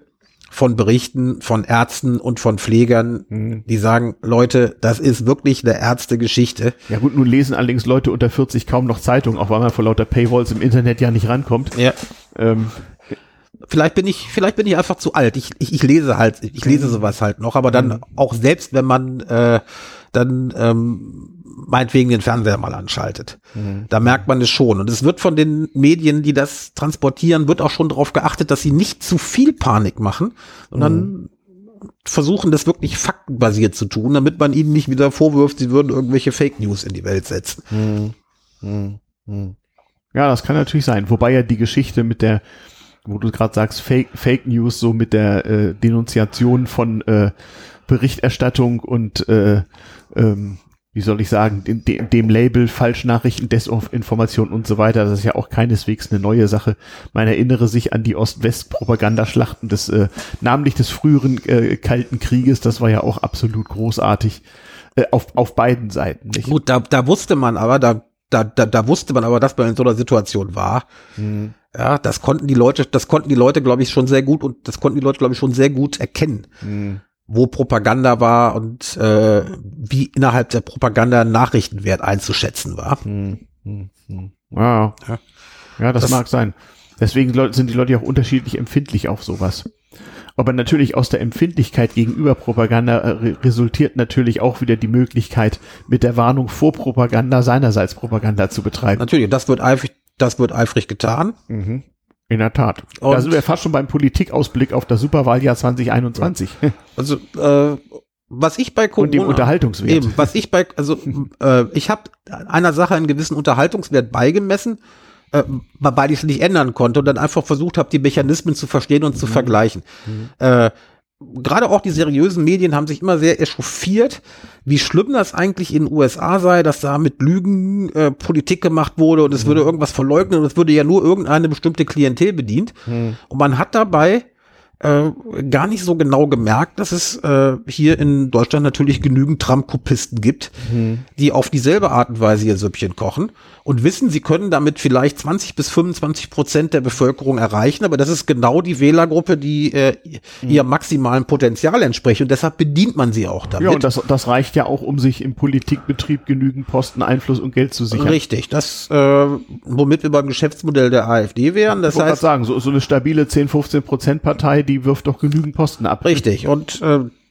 deshalb äh, meine Konsequenz, eine meiner Konsequenzen aus Corona ist, es ist gefährlich, sich über die Amis lustig zu machen, mhm. wenn man vergisst, dass es solche Modelle genau in diesem Land hier auch gibt. Und man sollte mhm. vielmehr ein bisschen genauer gucken, was hierzulande passiert. Mhm. mhm. Denn das Spannende ist, bei all diesen ganzen äh, Corona-Leugner-Exzessen, die nachher mhm. passiert sind, da mhm. merkt man ja, dass da richtige Geschäftsmodelle dahinter ja, stecken. Hm, davor aber auch viele von denen, die jetzt äh, lange Zeit erzählt haben, als es noch ging, Corona gibt's nicht und das ist äh, alles Fake und oder kaufen sie unsere homöopathischen Medikamente dagegen oder so. Die haben den Leuten noch zwei Jahre vorher Gold verkauft, weil der Euro ja unmittelbar vor der Entwertung Na, stünde und so weiter. Also es gibt Leute, die immer wieder äh, das berühmte Schlangenöl, nicht äh, googelt mal Snake Oil, äh, verkaufen. Überhaupt keine Frage. Klar, gab's immer schon. Mhm. Aber das wirklich perfide dabei ist, dass man damit Ängsten der Leute wirklich äh, mhm. Geschäfte machen kann, denn aus Unzufriedenheit mit der Gesamtsituation erwächst mhm. häufig dann auch irgendwie Angst, mhm. was man ja im derzeitigen äh, mhm. Corona-Wahnsinn sehen kann. Mhm. Und es gibt Leute, die diese Angst kanalisieren, mhm. ja, mit dem festen Willen, daraus sein Geschäft zu machen. Ja. Das ist, äh, damit kann ich mich bis heute nicht abfinden. Ich weiß, dass ich, es immer so sein wird. Was aber es so an Quacksalberei gibt. Also es gibt natürlich einmal die meistens aus Israel stammenden, besonders guten Corona-Masken, so, äh, die im Vorabend-TV und auf Shopping-Kanälen vertrieben und beworben werden. Was gibt's noch so an Corona-Quacksalberei? Ich weiß im Moment gar nicht so. Also, äh, ich will, will noch nicht mal Quacksalberei sagen, sondern äh, diesen kleinen Industriezweig, der hinter den Querdenkern steht. Mhm. Okay. Ja, also mhm. äh, es ist herrlich, wenn man Gibt es so Querdenker-Merch, so T-Shirts, was weiß ich. Also zunächst mal stehen äh, hinter ähm, den äh, einem Großteil der Corona-Leugner stehen ein paar schwäbische Busunternehmer. Stimmt. Ja. Ist ganz, ist ganz witzig. Prima Geschäftsmodell. Dazu mhm. dann diejenigen, die diese Querdenkerbewegung pushen, natürlich das entsprechende Merchandising damit betreiben. Mhm. Ja? Das heißt, wenn wir irgendjemand zu einer Querde äh, Querdenker-Demo in Berlin kutschieren, mhm. ja, dann gibt es einige Busunternehmen, die das ganz gerne sehen, dass die Leute da hingehen mhm. und ohne Maske. Äh, also manchmal ist es so einfach. Die, die, diesen einfachen Twist hatte ich noch gar nicht, hatte ich noch gar nicht auf dem Schirm. Ich hatte gerade überlegt, äh, ob es wohl irgendwelche Foren in ganz finsteren Ecken des Internets geben könnte, wo seltsame Medikamente gegen Corona oder so angeboten werden. Nein. Die Proteste gegen, die Proteste gegen Corona-Maßnahmen lassen sich viel besser monetarisieren. Mhm. Mhm. Ja. Äh, das klingt jetzt selber wieder wie eine, wie eine Verschwörungstheorie, aber da, da haben nur seriöse Medien zu recherchiert mhm. und man weiß, was passiert ist. Mhm. Äh, und ich kann den Leuten, die jetzt diese Querdenker-Nummer äh, spielen, mhm. als mhm der Demonstranten, die wirken wie die Bescheuerten und Bekloppten. Aber das ist ihre Art und Weise, mit der, mit, mit der Unsicherheit umzugehen. Mhm. Ich bin noch nicht mal bereit, ihnen daraus einen Vorwurf zu machen. Mhm. Diejenigen, die es organisieren, die wissen genau, was sie tun, mhm. nehmen noch Rechtsradikale in Kauf, die dabei mhm. mitmischen mhm. und machen ihr Geschäft dran. Denen nehme ich es einfach übel. Ja. Naja. Naja, und gut, Leute, die Grund haben, verzweifelt zu sein, gibt es ja auch tatsächlich genügend. Vor allem halt die Selbstständigen, deren Geschäftsmodelle jetzt schon seit längerem nicht mehr funktionieren und die keine Ausweichmöglichkeit haben, wo dann irgendwann einfach mal, äh, ja, das Geld zu Ende ist, schlicht und ergreifend. Ja, aber da gibt's wieder einen positiven Aspekt. Man soll sich ja über keinen freuen, mhm. der bei irgendeiner Pandemie stirbt. Es gibt nur eine Dame, mhm. die eines der ersten Todesopfer war. Mhm und da ist es ganz praktisch. Es mhm. handelt sich nämlich um die vielbeschworene schwäbische Hausfrau, mhm. die immer dann bemüht wurde, mhm. wenn es das heißt, der Staat könne für irgendetwas kein Geld ausgeben und der Staat muss es sparen. Ja, die wurde von Frau Merkel, Herrn Schäuble, Herrn Schäuble und von wem auch immer beschworen. Aber als dann, äh, aber die schwäbische Hausfrau wurde an dem Tag, als der Lockdown, der erste Lockdown im März verordnet wurde, wurde sie, wie Herr Scholz sagte, mit Wumms beerdigt. Ja. Ja, da gingen nämlich plötzlich die Geldschleusen auf, mhm. was auch wieder zeugt, dass, äh, was auch wieder zeigt, dass einigen äh, Entscheidungsträgern in der Politik so richtig der Arsch auf Grundeis geht, weil sie genau wissen, wenn wir mhm. da jetzt nicht, äh, mhm. wenn wir mhm. da jetzt nicht die Geldschleusen aufmachen, mhm. dann ist hier irgendwann Schicht im Schacht. Gleichwohl kommt das keineswegs überall an. Also ich kenne auch Leute, die jetzt einfach über den Sommer ihre Reserven verbraucht haben und jetzt tatsächlich beim Jobcenter sind und sich das im Frühjahr noch nicht hätten vorstellen können, weil sie halt Selbstständige sind und jetzt ist, haben sie halt ihre Altersversorgung oder was auch immer verfrühstückt. Richtig. Und nun, nun ist halt Feierabend. Die, das, ähm, aber da, ist halt so, wenn ich, äh, ist nicht schön, aber wenn mhm. ich im Garten mit einer Gießkanne unterwegs bin, kann ich noch so viel Wasser verschütten. Mhm. Es wird immer noch irgendwelche Stellen geben, wo das Wasser nicht hinkommt. Mhm. Tja, das sind dann wohl die Kollateralschäden oder wie das heißt. Ja, die muss man, die, die nimmt man, die nimmt man in Kauf. Mhm. mhm. Ja, bin gespannt, wie, wie, wie lange das Ganze nun dauert. Nun wird ja langsam angefangen, nun wird ja langsam angefangen zu impfen und sowas alles. Ähm, das wird sich ja nun alles noch einige Monate hinziehen und dann deswegen ist ja, ist ja auch noch lange nicht alles wieder gut. Ich bin aber gespannt, ob die Leute danach wieder mit gutem Gefühl in ihr Großraumbüro gehen oder ob dieses äh, Arbeitsmodell dann doch langfristig Schäden äh, äh, davon trägt. Man muss ja bedenken, auch wenn du gut geimpft bist, dann heißt das ja immer noch, dass du eine Chance von 1 zu 20 hast, trotz Impfung dir äh, äh diesen Virus zuzuziehen oder jedenfalls äh, Auswirkungen davon. Das heißt, wenn du jeden Tag mit 100 anderen in einem Großraumbüro sitzt, bist du keineswegs sicher. Richtig. Aber nur, nur die meisten Leute machen diese Rechnung nicht auf, weil das ja bereits schon viel zu viel Rechnen und Mathematik ist. Da ist zu befürchten, dass äh, es die kommt ja eben mangelnde mathematische Erziehung da wieder ja da wieder äh, ja, sich da wieder zeigt, als bekennender Großraumbürohasser würde ich es äußerst begrüßen, wenn diese, ja. wenn diese Arbeitsform ja, beerdigt es gibt so manche Dinge, die, die nicht wiederkommen, aber auch die Benutzung des öffentlichen Nah- und, und Fernverkehrs ist ja, ist ja genauso eine Nummer auch wenn in Anführungsstrichen nur jeder 300. gerade akut infektiös ist, dann reicht ja der Aufenthalt in sechs verschiedenen Linie, Linie, Linienbussen aus, dass du es mit einem zusammen mal geschafft hast. Also von daher hm, weiß ich nicht recht, ob das so eine, so eine gute Idee ist. Und wenn du dich mit 50 Leuten, äh, was weiß ich was, äh, zu einer kleinen Konferenz oder Besprechung triffst, dann heißt das mit einer Chance von 1 zu 6 ist ein, ein Infizierter dabei. Hm. Ich vermute, dass eine der äh, im Arbeitsleben gravierendsten Folgen sein wird, dass das Homeoffice äh, äh, nach der Pandemie an Bedeut die Bedeutung behält und sogar an Bedeutung gewinnt. Gut, das ist, ja, das ist nur fast eine Binse. Man weiß noch nicht genau, wie das konkret aussehen wird. Ähm, Frage ist, wie, wie in, äh, in welchem Umfang Dinge wiederkommen oder eben nicht wiederkommen. Also was glaube ich auch einer der beklagenswertesten Toten ist neben der schwäbischen Haushalt äh, Hausfrau ist so das deutsche Messewesen.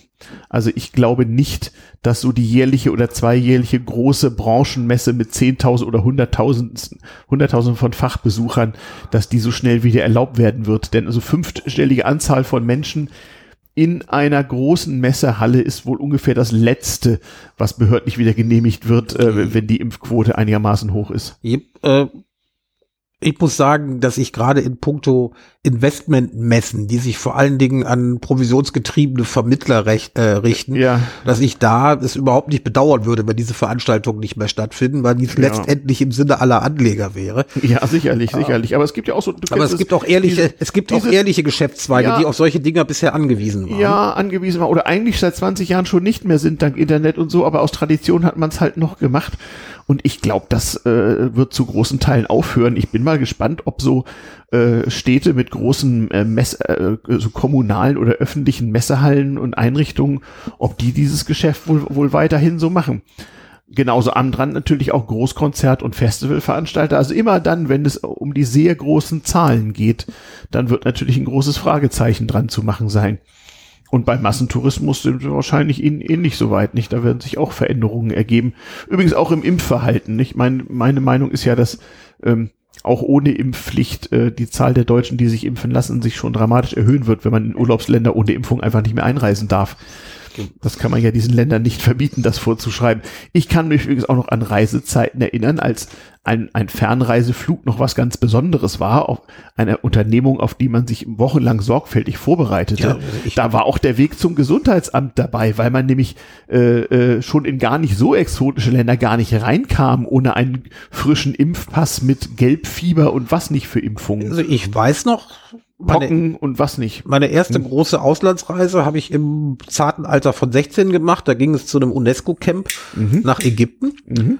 Und äh, da war es noch so, dass äh, bei der Beantragung des Visums für mhm. Ägypten mhm. diverse Impfbescheinigungen beizulegen waren. Sonst kam man da gar nicht rein. Mhm, genau. Die vom Konsulat hätten dich, vom ägyptischen Konsulat hätten dich ausgelacht, wenn du ohne, wenn du ohne Impfpass überhaupt ein Visum beantragt hättest. Also an meinen großen gelben äh, Kinderimpfpass mit, mit UNO-Emblem obendrauf erinnere ich mich auch noch.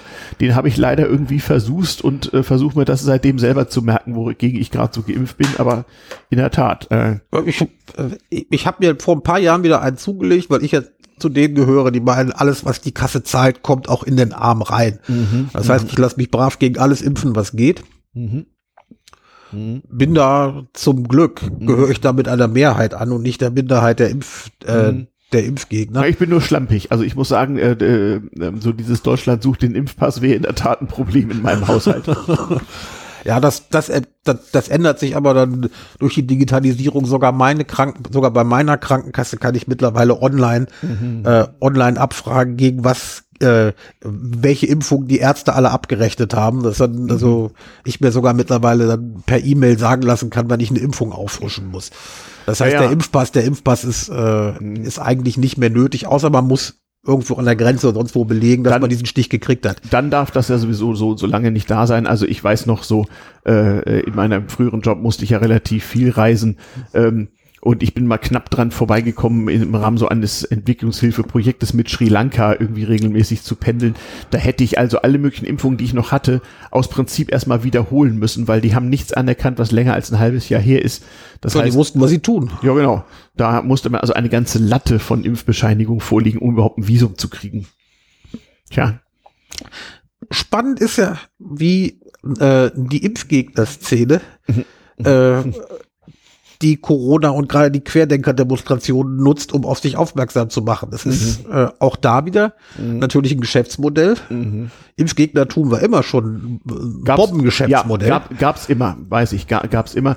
Ich kann mich ja auch noch, das ist meine Schulzeit, da gab es ja durchaus Pflichtimpfungen, wo man gefälligst hinzugehen hatte. Da wurde in der, in der Turnhalle geimpft und da musste man sich halt eine lange Reihe anstellen und kriegte da seine Impfung und da bestand die Alternative nicht, da nicht hinzugehen. Das fiel aus. Also ähm, wie soll ich sagen, man war da natürlich als Kind dann auch noch ein bisschen obrigkeitshörig, beziehungsweise, also sagen wir mal so, wenn ähm, die Schule irgendwie zu Hause angerufen hätte, dass ich da irgendwie nicht wolle oder so, dann ähm, äh, die Aussicht auf die äh, körperlichen Reaktionen meines Vaters hätten dann schon dafür gesorgt, dass ich mich geimpft hätte. Eben.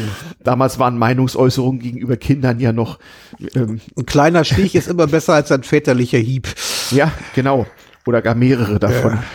so als Meinungsäußerung. Ja, also ja. damals hieß es ja noch, leichte Schläge verbessern auf den Hinterkopf, verbessern das Denkvermögen. Das sagte mein Mathematiklehrer immer, ja. Mhm. Da muss ich sagen, da ist es doch froh, dass wir uns seitdem weiterentwickelt haben. Ja, das ist, früher war, war nicht alles besser. Wahrscheinlich, nein, nein. Und, aber manches vorgeblich einfacher, nicht? Also tatsächlich. Ja, ähm, ist ja auch interessant, es hat, es ist ja nun auch allzu lange gut gegangen und ähm, ist schon interessant, in welchem Zustand äh, auch so massenpsychologischer Beeinflussbarkeit ähm, dieser Vorgang nun also auf so Gesellschaften wie die unsere trifft und auf einige andere drumherum ja. und was für Unterschiede man da so sehen Aber kann. Damit, damit wären wir wieder beim Thema damals. Mhm. Ja, wenn man sich, mhm. wenn man sich mal anguckt, wie äh, die Leute früher auf Pandemien reagiert haben. Mhm. Ja, und es gibt ja nur eine, die haben wir bisher noch gar nicht erwähnt, die muss aber noch rein. Mhm. Ja, das ist natürlich die Pest. Ah, die Pest, ja, natürlich. Ja, denn äh, der Sensenmann war ja früher auch schon relativ aktiv. Natürlich. Ja, und hat regelmäßig Sonderschichten eingelegt. Mhm. Ja, das erste Mal hat er das gemacht, so im, äh, im sechsten Jahrhundert. Stimmt, im sechsten Jahr. Das ja. war die sogenannte Justinianische Pest. Mittlerweile mhm. weiß man, dass es tatsächlich der Pesterreger war. Ja, ja. Die hat dann ja, ich, vom erinnere an die, ich erinnere an die damals TM-Folge mit dem Titel Contagion. Ja. Ähm, Genau. Vom 6. bis zum 8. Jahrhundert ging es da, ging's da schon mal richtig rund. Mhm. Ja. Viele Historiker sind der Meinung, dass das dann äh, zum endlich, äh, endgültig zum Untergang des römischen Imperiums geführt hat. Das denkt mhm. man mittlerweile nicht mehr, aber mhm.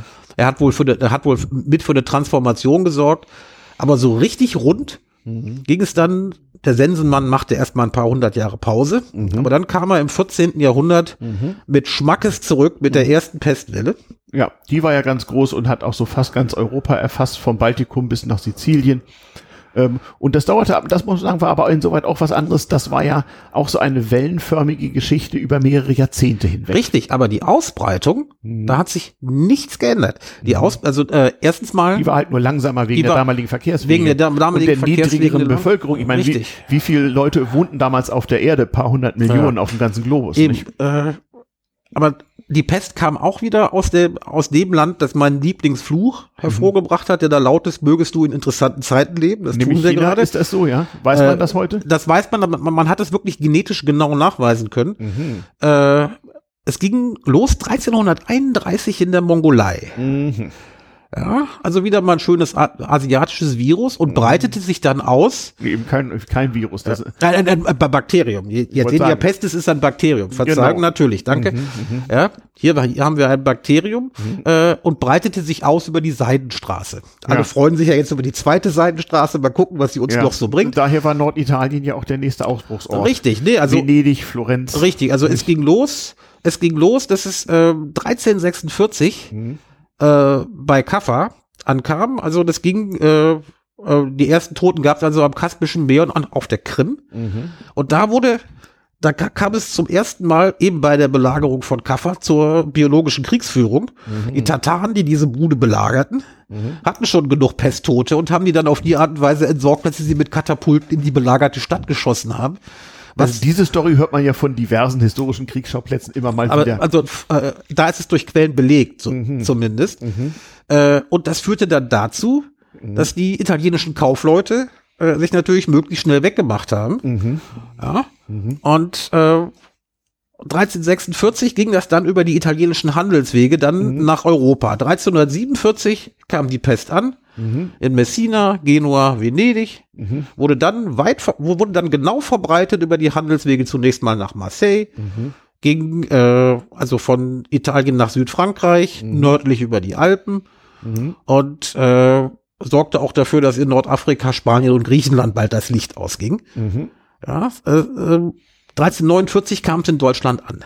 Ja. Und, und ab da blieb ja. sie in Wellen hm. bis weit ins 16. Jahrhundert. So lange. Also das hat, das hat ewig, äh, das, das ewig gedauert. Die, die höchsten Opferzahlen hatte man im 15. Jahrhundert. Mhm. Ja. Mhm. Also nicht im 14., wo es anfing, sondern im 15.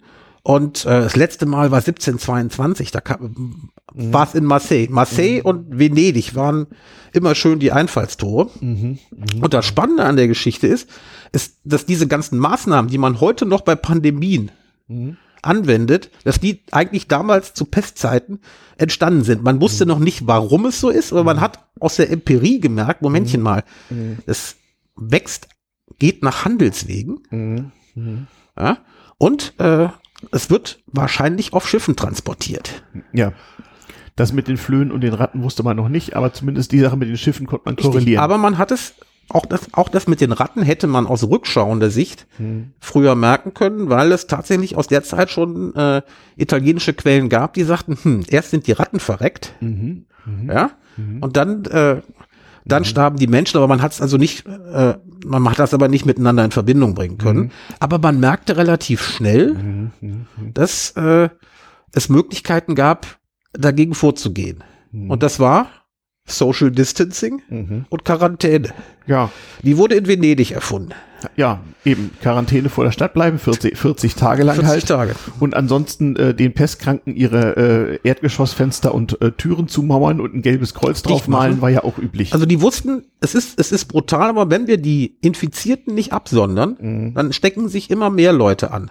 Mhm. Äh, das hat man aber, es, es gab vorher noch was, äh, zunächst mal ich meine, wir bewegen uns hier immer noch im Spätmittelalter. Mhm. Ja, die Denk- und Empfindungswelt äh, war ganz anders. Man sah sowas zunächst mal als Strafe Gottes und nicht als Folge mangelnder Hygiene. Und suchte natürlich auch Schuldige. Namentlich solche, das die kommt den Zorn, Zorn, Gottes erregt hatten. Die den Zorn Gottes erregt haben. Und es gab auch damals schon äh, sowas wie so, sowas wie Corona-Leugner und Rave-Veranstalter, nicht wahr? Also irgendwelche Tanzgruppen, die durch Europa zogen und sowas gab's ja auch alles. Ist nicht pestkorreliert, habe ich mir nee, angeguckt. Nicht, äh, okay. aber was äh, interessant war zunächst mal, ja. ja um den Herrgott zu besänftigen, denn das mhm. war ja eine Strafe Gottes, mhm. ähm, hat man Prozessionen veranstaltet. Mhm. Da war nicht so viel Social Distancing, weil man direkt hinter den Popen hinterher lief. Das mhm. heißt, äh, da hatten die Flöhe dann auch eine gute Möglichkeit. Das heißt, die Prozession waren dann wieder Pesttreiber. Die Prozession war, waren die absoluten Pesttreiber und mhm. das haben die Leute gemerkt. Ah. Die waren nicht doof. Also es mhm. gab, es gab ja damals auch schon Ärzte, die sogar Symptome beschrieben haben. Mhm. Und man merkte, hm, das mit den Prozessionen ist vielleicht keine gute Idee. Also? Äh, hat man das dann eingestellt und kam dann nach und nach dann zu mhm. solchen Maßnahmen wie Social Distancing, wie man es heute heißt, mhm, mhm. äh, Quarantäne und äh, Einschränkungsmaßnahmen. Das hat auch relativ gut funktioniert. Die Pest kam zwar immer in Wellen zurück, mhm. aber sie hat, äh, man hat dadurch schon jede Menge abgefangen. Mhm, mh. Es gibt jede Menge que Quellen aus Venedig, die sehr witzig sind, wo dann mhm. aber herausging, dass Venedig äh, ähnliche Mechanismen entwickelt hatte wie Ischgl. Mhm. Mhm. Womit wir bei einem ersten, mhm. bei dem Superspreader-Event bei Corona waren. Mhm. Ähm, es war zunächst mal immer, wenn man merkte, hm, da ist wohl wieder ein Pestschiff angekommen, ja, mhm. oder wir haben nicht gemerkt, dass eins angekommen ist und die Leute gerade die armen Bevölkerungsgruppen anfingen an der Pest zu sterben, mhm. hat man zunächst mal versucht, das klein zu halten. Mhm. Und das Geschäft musste ja weitergehen. Mhm. Und man hat erst dann, als es wirklich klar war, jetzt mhm. ist Schluss, hat man dann äh, die harten Maßnahmen durchgesetzt. Mhm. Ja? Es hat 100 Jahre gedauert, bis Venedig irgendwann zu dem Schluss kam, scheiß Idee. Mhm. Wir müssen darauf verzichten, die Wirtschaft äh, kurzfristig am Laufen zu halten, weil es langfristig mehr Schäden verursacht und hat dann eine eigene Gesundheitsbehörde eingeführt. Schau mal einer an. Also genau das, was jetzt auch wieder äh, genau das, gelernt wird, hat es also auch schon mal gegeben. Also wir, wir bedienen uns im Grunde genommen, wir bedienen uns im Grunde genommen der Maßnahmen, die, die sich damals aus der ersten Pest äh, äh, Epidemie. Nur, nur dass man damals haben. Jahrzehnte Zeit hatte zu lernen und zu testen, während das heute alles in Wochen und Monaten gehen muss. Richtig. Und äh, da muss man aber auch da gibt es wieder, äh, gibt's wieder positive Aspekte. Mhm. Ähm, wenn man es vergleicht, wie ähm, der nordafrikanische und der, Ara mhm. also der mhm. islamische Raum äh, umgegangen ist mhm. äh, mit Pesttoten oder mit Pest, da haben, hat sich die Elite einfach verzogen, mhm. hat sich eingeschlossen und hat die Leute unten einfach mhm. ganz fatalistisch, war, ist ja so gewollt, äh, dran arbeiten lassen, also sterben lassen. Ähm, das, das funktionierte in den italienischen Stadtstaaten nicht mehr. Weil das gab, hätte das Seelenheil der Oberen. Und es gab eine Öffentlichkeit, eben, ja. Es gab eine mhm. Öffentlichkeit und es hätte das Seelenheil, hätte dem Seelenheil der Oberen sehr geschadet. Mhm. Das heißt, um ihre Zeit im Fegefeuer einigermaßen zu verkürzen, mhm. musste, mussten die Leute anfangen, sich dann auch zumindest äh, die Pestkranken notdürftig zu versorgen mhm. und dafür zu sorgen, dass, ihr, dass deren Seelenheil auch einigermaßen gewährleistet war. Mhm. Weil das ansonsten äh, für den Herrn Dogen zum Beispiel vielleicht 20 Jahre extra Fegefeuer bedeutet hätte. Hm. Tja, und wer will das schon? Wollten sie nicht. Hm. Hm. Es ist verrückt. Es ist, es ist verrückt und es ist spannend, wenn man viele Mechanismen sieht. Hm. Auch da bei der Pest. Hm. Du hattest es eben erwähnt. Es wurden Schuldige gesucht. Mhm. Ich erinnere mich an eine der letzten Querdenkern-Demonstrationen, wo äh, ähm, äh, äh, Herr Drosten, Frau Merkel, Herr Lauterbach und so weiter in Gefängniskleidung mhm. als mit schuldig mhm. ja. gezeigt wurden. Genau. Äh, mhm. Da hat man sich äh, eher auf die Juden konzentriert. Mhm. Ja. Und äh, das hatte natürlich auch wirtschaftliche Aspekte, weil natürlich. die waren ein wunderbarer Sündenbock und hatten, weil sie nicht anders konnten, mhm. natürlich auch mit Geldleihgeschäften zu tun gehabt. Genau. Das heißt, da konnten sich einige ihrer Schulden entledigen. Richtig, das wurde nämlich alles gecancelt. Wenn genau. man nämlich eher, äh, wenn der Geldverleiher tot war. Ja. ja und das ja. wurde gerade in Deutschland, als die Epidemie Deutschland erreicht hatte, wurde das dann wirklich besonders effizient betrieben. In mhm. einigen Städten, wie zum Beispiel Erfurt, mhm. hat man die Juden umgebracht, bevor die Pest überhaupt da war. Ach so. Ja, die kamen dann zwei Wochen später. Mhm. Ja, weil mhm. äh, die Juden angeblich die Brunnen vergiftet hatten. Das heißt, mhm. jedes Mal, wenn ich jetzt heute. Die Story kommt aus Erfurt. Ah ja. Das ist das war zum Beispiel in Erfurt. In mhm. anderen, in anderen Städten in Deutschland auch so. Mhm. Da hat man die schon mal, weil man ja merke, das Zeug kommt näher. Mhm. mhm. Ja. Vorsorglich. Hat man sie, hat man sie vorsorglich umgebracht. Also mit anderen Worten, viele haben sich vorsorglich auch ihrer Schulden entledigt. Mhm. Ja. Und dieses, diese Sündenbocknummer, mhm. die zieht sich durch die Jahrhunderte. Mhm. Mhm. Krass. Tja. Es sind Parallelen, aber ja, ich will das aber nicht negativ beenden. Wenn wir Nein, wir müssen wir noch gar nichts. Wir, wir, wir kommen gleich auf das Superwahljahr 2021, äh, die sich abzeichnenden politischen Wirren und was da noch so alles Eben, passieren wird. Bevor wir bei, beim Superwahljahr 21 sind, mhm. möchte ich es eigentlich doch eigentlich noch was Positives über, äh, mhm. über, über 20 sagen. Wie mhm. gesagt, Wissenschaft, mhm. Wissenschaft äh, wird ernster genommen. Mhm. Ja. Ähm, das mit den Sündenböcken wird zwar immer noch gepredigt, aber es wird keiner mehr umgebracht. Mhm. Und obwohl Corona richtig reinschlägt, geht's mhm. uns wirklich gut, weil objektiv darüber berichtet wird, unser Gesundheitswesen mhm. eins der besten der Welt ist. Mhm. Und auch keiner wirklich verhungern muss. Auch wenn es Leute richtig trifft, die dann nicht von den äh, staatlichen Förderungen erwischt werden. Mhm. Äh, zur Not mhm. kannst du dich immer noch beim Jobcenter anstellen. Mhm. So blöd es klingt, es ist wesentlich besser, es ist wesentlich besser als früher. Mhm. Weil man viel draus gelernt hat und man auch bereit ist, mhm. zu sagen, wir lassen die Wirtschaft, wir müssen die Wirtschaft beschneiden, auch wenn das richtig teuer wird. Mhm. Äh, wenn wir das nicht machen, dann sind die Kosten im Endeffekt viel höher. Mhm. Tja. Wollen wir mal gucken, ob unsere Politiker das irgendwie umsetzen, vor allem wenn Wahlen anstehen. Das kann ja sehr, das sehr lustig werden. Das wird natürlich noch lustig. Ich habe mal geguckt, also die Bundestagswahl soll Ende September 2021 stattfinden, also wahrscheinlich mitten im Kulminationspunkt der ganzen Impfwellen und Wirkungen und Diskussion darüber, wem was wieder erlaubt sein wird. Wahlkampf also in Zeiten der Frage der Impfstoffverteilung und so weiter. Hohes Risiko, aber noch, noch ärmer dran sind ja die, die äh, Landespolitiker, die sich jetzt irgendwo im Frühjahr äh, Wahlen stellen müssen. Ich glaube im April in, in Thüringen oder sowas.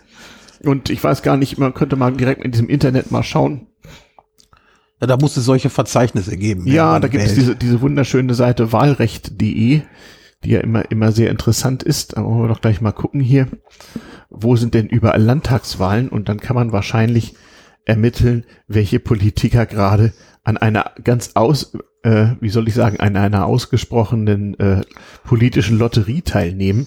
Denn da kannst du ja wirklich nicht wissen, wie es ausgeht. Zunächst mal fängt es ja im Januar damit an, dass die CDU nach langen Mühen nun einen neuen Vorsitzenden wählt. Das wollte On ich online eben, übrigens. Das, das wollte ich gerade sagen. Ähm, mhm. Es hat, es ging ja schon los. Mhm. Äh, die Partei, die mit größter Wahrscheinlichkeit, mhm. mit Sicherheit, aber mit hoher Wahrscheinlichkeit den nächsten Kanzler stellt, mhm.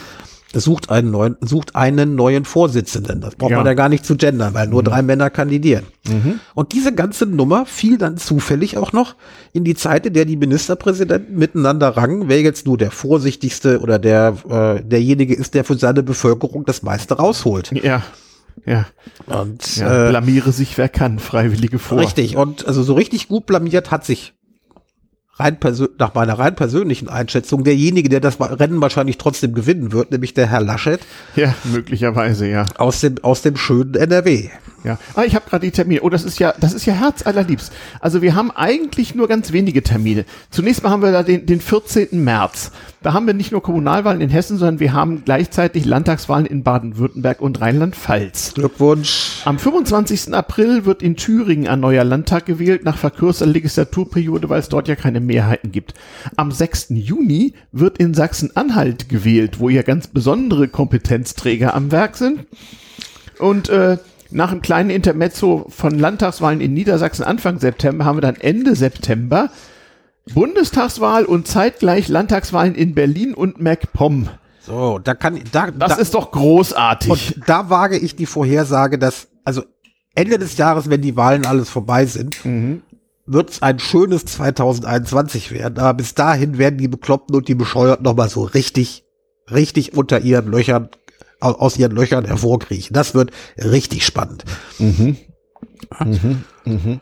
Was viele nicht wissen, Corona war eigentlich ganz gut für diejenigen, die äh, sich Listenplätze für die Bundestagswahl mhm. oder für die Landtagswahlen, die anstehen im nächsten Jahr, sichern wollten, weil mhm. Die parteiintern bereits alle bis zu diesem Jahresende vergeben wurden. Ja. Es mussten also teilweise clandestin irgendwelche Parteitage stattfinden. Ja, weil hatten sie auch on, online und und richtig, ja, bestimmte Sachen gingen nur ge, gehen nur präsenzmäßig, mhm. zum Beispiel die Besetzung von Bundestags äh, mhm. von Bundestagskandidaturen und ähnlichem. Mhm. Das heißt, die haben alle schon stattgefunden, obwohl das eigentlich kein, also so richtig schön inoffiziell, heimlich in irgendwelchen, ja. heim, also nicht heimlich, aber ja. in irgendwelchen Turnhallen. Mhm. Äh, Mhm. Ja? Und da haben einige Listenkandidaten es natürlich geschafft, ihr, äh, ihr Schäfchen ins Trockene zu kriegen, weil man das alles schön clandestin vorbereiten konnte. Mhm. Und es hat in den Parteien im Zuge dieser mhm. Listenaufstellung schon richtig gekracht. Werden wir also viele neue Bundestagsabgeordnete haben nächstes Mal? Äh, das wage ich zu bezweifeln. Also haben sich die üblichen Verdächtigen die üblichen, durchgesetzt? Die üblichen Verdächtigen setzt, die, die üblichen Verdächtigen setzen sich durch. Mhm. Okay, ich dachte, dass dieser Effekt jetzt vielleicht wäre, dass da Leute äh, in Kandidatenpositionen gekommen sind, die das sonst nicht wären. Nee, also Demokratieunfälle, dass zufällig jemand, der eventuell qualifizierter ist, das mhm. wird, äh, mhm. die passiert nicht. Mhm. Also es gilt nach wie vor, dass diejenigen, die das Talent haben, sich in solche Positionen zu bringen, umso größere Schwierigkeiten haben, so ein Amt hinterher auszufüllen.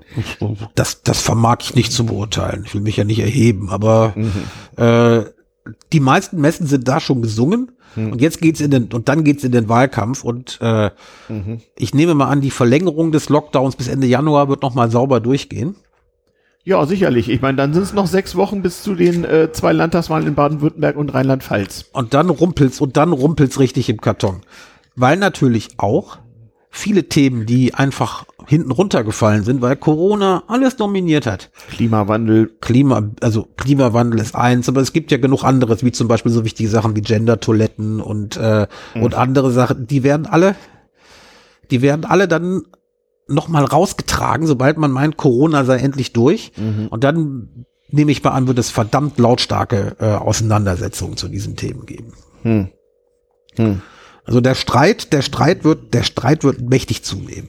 Also richtig lustig wird das dann ja, wenn Ende April in Thüringen und Juni in Sachsen-Anhalt, also als thüringischer oder anhaltinischer Landespolitiker möchte man sich dann ja am liebsten drei Meter senkrecht, zwei Meter waagerecht begraben vorher und hinterher hoffen, nachgucken, ob man noch dran gekommen ist. Ja, was in Thüringen und äh, was in Thüringen und in Sachsen-Anhalt los ist, das, äh, das sieht man ja. Mhm. Und äh, den meisten Landespolitikern geht wegen der Renitenz gewisser Bevölkerungskreise, was da mhm. die Corona-Sache angeht, bestimmt die Sitzfläche ganz gewaltig auf Grundeis.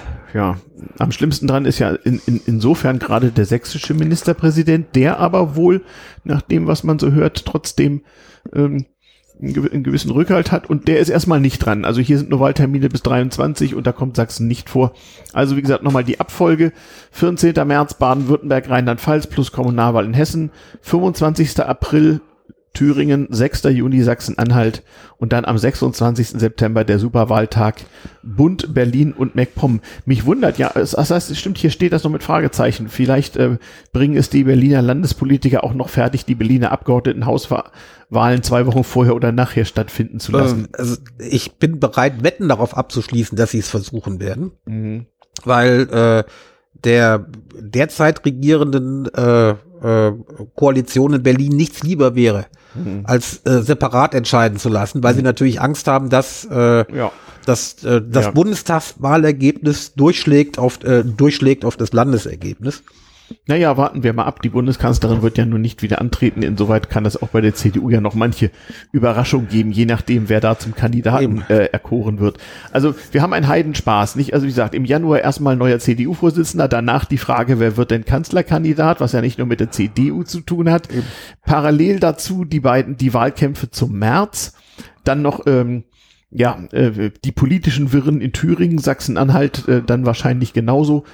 Dann gibt's ein Sommertheater, wo man auch noch nicht weiß, ob das so abläuft wie, bei, wie beim letzten Sommer, wo sich ja das Epidemiegeschehen erheblich abgeschwächt hat, wohl einfach durch UV-Einstrahlung und höhere Außentemperaturen. Aber wir gehen ja jetzt im Vergleich zum Frühjahr mit einer viel höheren Zahl von Infizierten in den Sommer. Insoweit ist noch keineswegs gesichert, dass äh, dieses Mal so von Mai bis September einigermaßen Ruhe an der Infektionsfront herrschen wird. Das muss Eben. nicht so kommen. Und die Leute werden spätestens Ende Januar, Anfang Februar anfangen, sich Sorgen zu machen, wo sie denn ihren Sommerurlaub verbringen. Hm. Also einige äh, innerdeutsche Reisegebiete waren ja durchaus Corona-Gewinne. Unter anderem Sachsen, wo jetzt Hotspot ist, da war im Sommer gar nichts los und demgemäß waren da auch die Campingplätze und Hotels voll an der Ostsee so ähnlich. Also so mancher Ostsee-Hotelier, der im Frühjahr ganz böse Verluste schrieb, hat sich im Sommer dann doch noch, wenn nicht gesund gestoßen, dann zumindest ein bisschen was zum Überleben reinholen können. Ja. Aber jetzt ist natürlich wieder äh, buchstäblicher Totentanz und ob so Urlaub an der Ostsee im Frühjahr erlaubt sein wird, halte ich noch nicht ja. für ausgemacht. Also meine Wohnungsvermieterin aus dem Bayerischen Wald schrieb mir in ihrer, in ihren Weihnachtsgrüßen, mhm. ich solle mir darüber klar sein, dass ich ganz schnell zu Jahresanfang schon mal sagen müsste, wann ich denn bei ihr buchen wolle. Mhm. Das heißt, sie rechnet damit, sie rechnet damit, dass das äh, für sie ein gutes Jahr wird. Wollen wir mal gucken. Äh, na, nun ist das Tourismusgewerbe insoweit, oder nun ist man als äh, Tourismuskonsument natürlich insoweit gut dran, dass in dem Moment, wo man dort gar nicht hin darf, natürlich das mit der Zahlungspflicht auch irgendwie entfällt. Mhm.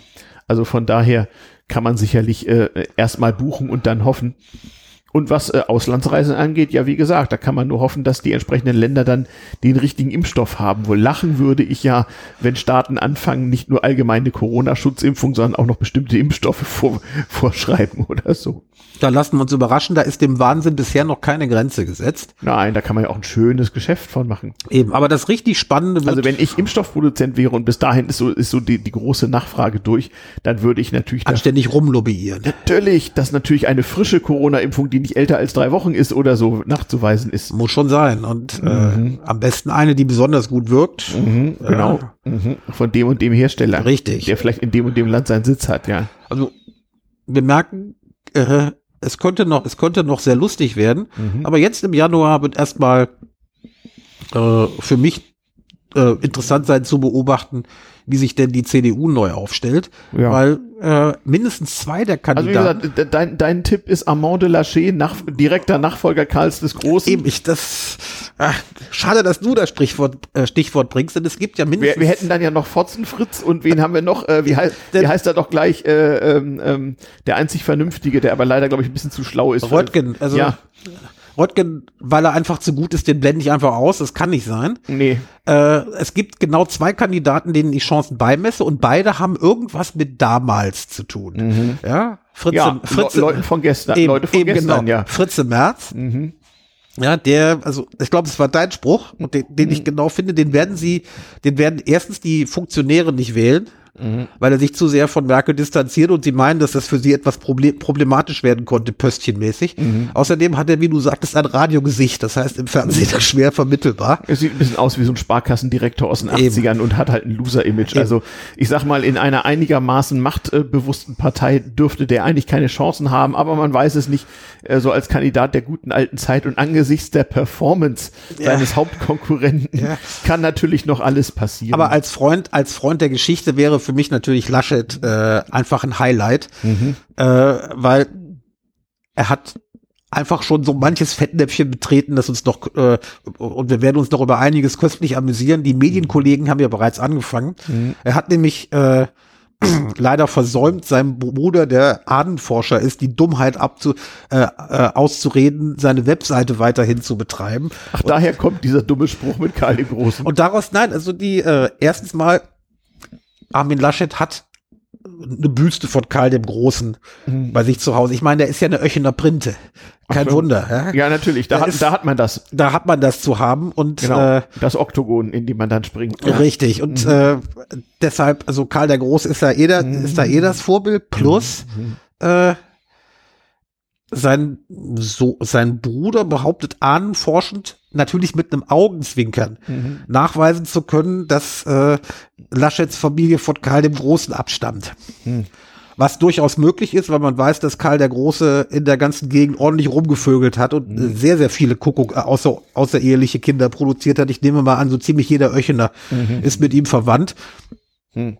Ja? muss erklären, dass äh, äh, auf Hochdeutsch heißt das Aachen. Ja, äh, das, das, das, Verzeihung, ja. Das also, Printennest mit dem schwefelhaltigen Mineralwasser, also, ja. Ich meine, aber das schwefelhaltige Mineralwasser war der Grund, warum Karl der Große da hingekommen ist. Ja, ja, der so, fand, so gesehen, der, der fand das, der fand das da sehr erholsam. Mhm.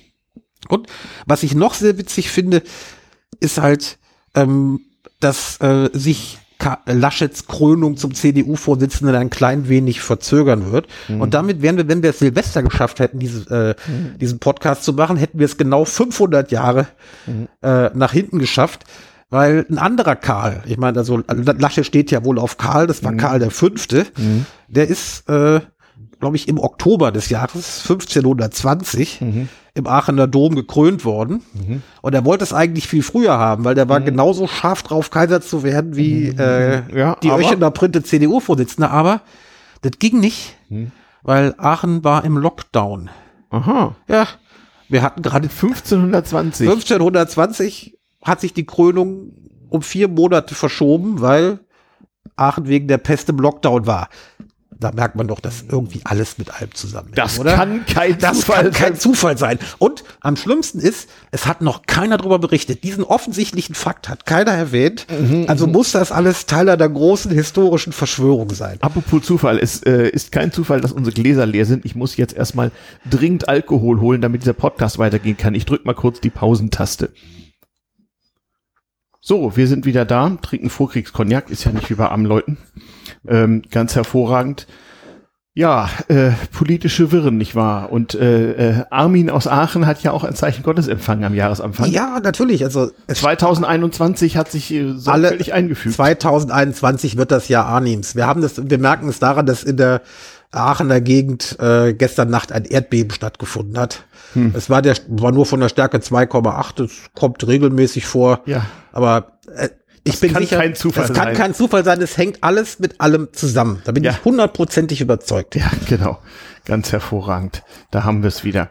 Damit wären wir dann auch. Ja, also ist, ist es denn jetzt eine reine Zufallsfrage, wer denn da nun CDU-Vorsitzender wird oder äh, gibt es da Gibt es da Favoriten? Ich weiß gar nicht so genau. Also von Was sagen denn die Buchmacher? Hast du mal also die, äh, die Buchmacher sind äh, die Buchmacher sind da äh, geteilter Meinung. Mhm. Ähm, sagen wir mal die Kenner der Partei und mhm. äh, Leute, die sich mit Meinungsumfragen auskennen, ja. sind der Meinung, dass die äh, Basis ja. der CDU eher äh, ganz im Sinne von damals TM eigentlich äh, den Herrn Merz favorisieren würde. Ja aber äh, weil er sich so stark von äh, Frau Merkel ab, äh, weil sich Merz so stark von Frau Merkel abgrenzt und einfach die letzten Jahre in der Partei eigentlich nur noch als Kandidat präsent war, aber sonst ja, äh, als nichts, ja.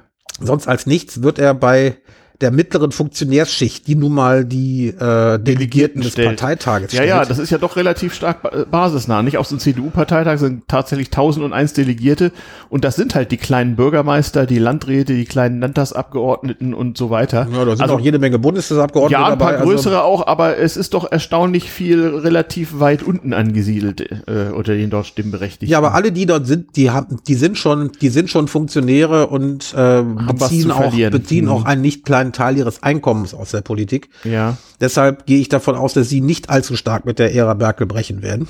Mhm, mh, okay. Weil das auch für äh, ist völlig menschlich für ihre Mandate eventuell äh, ja. eventuell mittelfristig Folgen hätte. Ja, also äh, gar keine Frage. Also ich setze eher darauf, dass die CDU ja wohl noch noch immer vor allem mal auf Erfolg gesetzt hat und ähm, also äh, wie bescheuert müsste man eigentlich sein, um zu glauben, dass man mit dem Kandidaten März jetzt also irgendwie Blumentöpfe gewinnen könnte. Richtig. Das Grausamste für die CDU wäre, wenn der März Parteivorsitzender wird, aber der Söder Kanzlerkandidat und der März dann als ewig Rechter der Enterbten da weiter vor sich hin äh, Stoff wechseln kann. Also ich, ich glaube nicht, ich, glaub, ich, glaube, ich glaube nicht, dass das passieren wird. Äh, nee. Die Zeichen stehen auf Laschet. Und er hat sich ja auch rechtzeitig den Herrn Spahn ja. Den Herrn Spahn als äh, ja. Co-Vorsitzenden alle Kandidaten aus Nordrhein-Westfalen, das ist ja auch noch interessant, die CDU ist ja eine Partei des Regionalproporzes und das funktioniert diesmal nicht, weil alle Kandidaten aus demselben Landesverband sind. Nicht? Ja. Auch sehr interessant. Eben, und man, ich nehme an, ähm, von der Kompetenz her und auch gerade eben, weil außenpolitische Erfahrung für einen späteren Kanzler gar nicht so dumm wäre, ja. wäre natürlich Herr Röttgen ein ernstzunehmender Kandidat. Aber da er aus Nordrhein-Westfalen kommt und der in Nordrhein-Westfalen schon mal eine Landtagswahl vergeicht hat, ja, ja. Äh, durchaus Schwierigkeiten haben dürfte. Aber ich glaube ohnehin, dass Herr Röttgen äh, auch deshalb kandidiert hat, damit er später ja. äh, im Spiel bleibt und sich nach der, nach der Wahl des CDU-Vorsitzenden äh, eine, naja, so wie, so eine bessere der, Rolle so verspricht. Der, so wie der Spahn das ja auch gemacht Richtig. hat, als es um AKK, März und, Ganz genau. und ihn ging. Nicht? Also Röttgen, Röttgen macht in dem Fall den Spahn. Wahrscheinlich, ja. Ja, ja, genau. Tja, ich bin ja mal gespannt. Aber also Ende Januar, also in drei Wochen oder so werden wir es wissen, nicht? Ja, und äh, ich überlege demnächst einen Buchmacher aufzusuchen, weil ich bereit bin zu wetten, dass äh, der nächste Kanzlerkandidat der Union Söder heißen wird. Ja, da wird die Quote aber richtig schlecht sein. Man muss ja eigentlich äh, auf etwas wetten, wo die Buchmacher eine hohe Quote geben. Ja, aber man will ja auch, man will ja auch gewinnen. Ja, schon, aber wenn die Quote 1 zu 1,1 ist, ist das vielleicht nicht so Gut. attraktiv. Ich weiß, dass wir schon mal gemeinsam in Hoppegarten beim Pferderennen ja, waren und da auf ja. die dreibeinigen Esel gesetzt haben, weil ja. die Quoten da besonders hoch waren. Aber ich glaube, unsere Erfolge waren eher bescheiden, was das anging. Mhm. ja, wohl wahr. Hm, gute Frage. Gute Frage, was dann passiert. Naja, äh, egal. Also an diese Wahl schließt sich dann ja an die Kür der Kanzlerkandidaten. Die SPD hat das ja nun lange schon durch äh, mit Olaf Scholz, der ja. ja. ungefähr das Gegenteil dessen ist, was die Parteibasis qua Vorsitzendenwahl mal bestimmt hatte. Also, Mr. Aber, Mr. Wumms ist ungefähr all das, was die SPD eigentlich jetzt gar nicht mehr sein, zu sein vorgibt. Ja, was aber wahrscheinlich das ist, was dann doch bei den meisten Leuten am, am Ende noch ankommt. Nicht? Ich weiß also, es nicht. Also ich glaube, was, äh, ich meine, wenn man sich äh, Äh, auch da haben wir ja ein, äh, ein Musterexemplar aus Nordrhein-Westfalen als SPD-Vorsitzenden mit Frau Saskia Esken, wie heißt er, Walter Borjans. Norbert Walter Borjans, genannt Novabo. Novabo. Aber als, da als kann man aber auch sehen, ähm, dass eben Regionalpolitik wichtig ist. Die Frau Esken, auf die ich nichts kommen lasse, die tatsächlich also eine, eine, eine mutige äh, äh, Frau ist, ähm, die musste sich ja, wie alle anderen auch, so einen Kandidaten-Tandemspartner suchen, was ja vielen Leuten recht schwer Ich dachte, das, ich dachte, das sei umgekehrt. Nein, nein. Und da sie nun mal aus Baden-Württemberg kommt, wo die, äh, was ein Landesverband ist, der in der SPD nun wirklich gar nichts zu melden hat, musste sie sich jemanden suchen aus einem großen Landesverband. Und daher ist sie an, an den Nordrhein-Westfalen Herrn Novabo geraten, der nun wirklich einen sehr schlechten Track Record hat. Das war der mieseste Finanzminister dieses Landes seit Menschengedenken.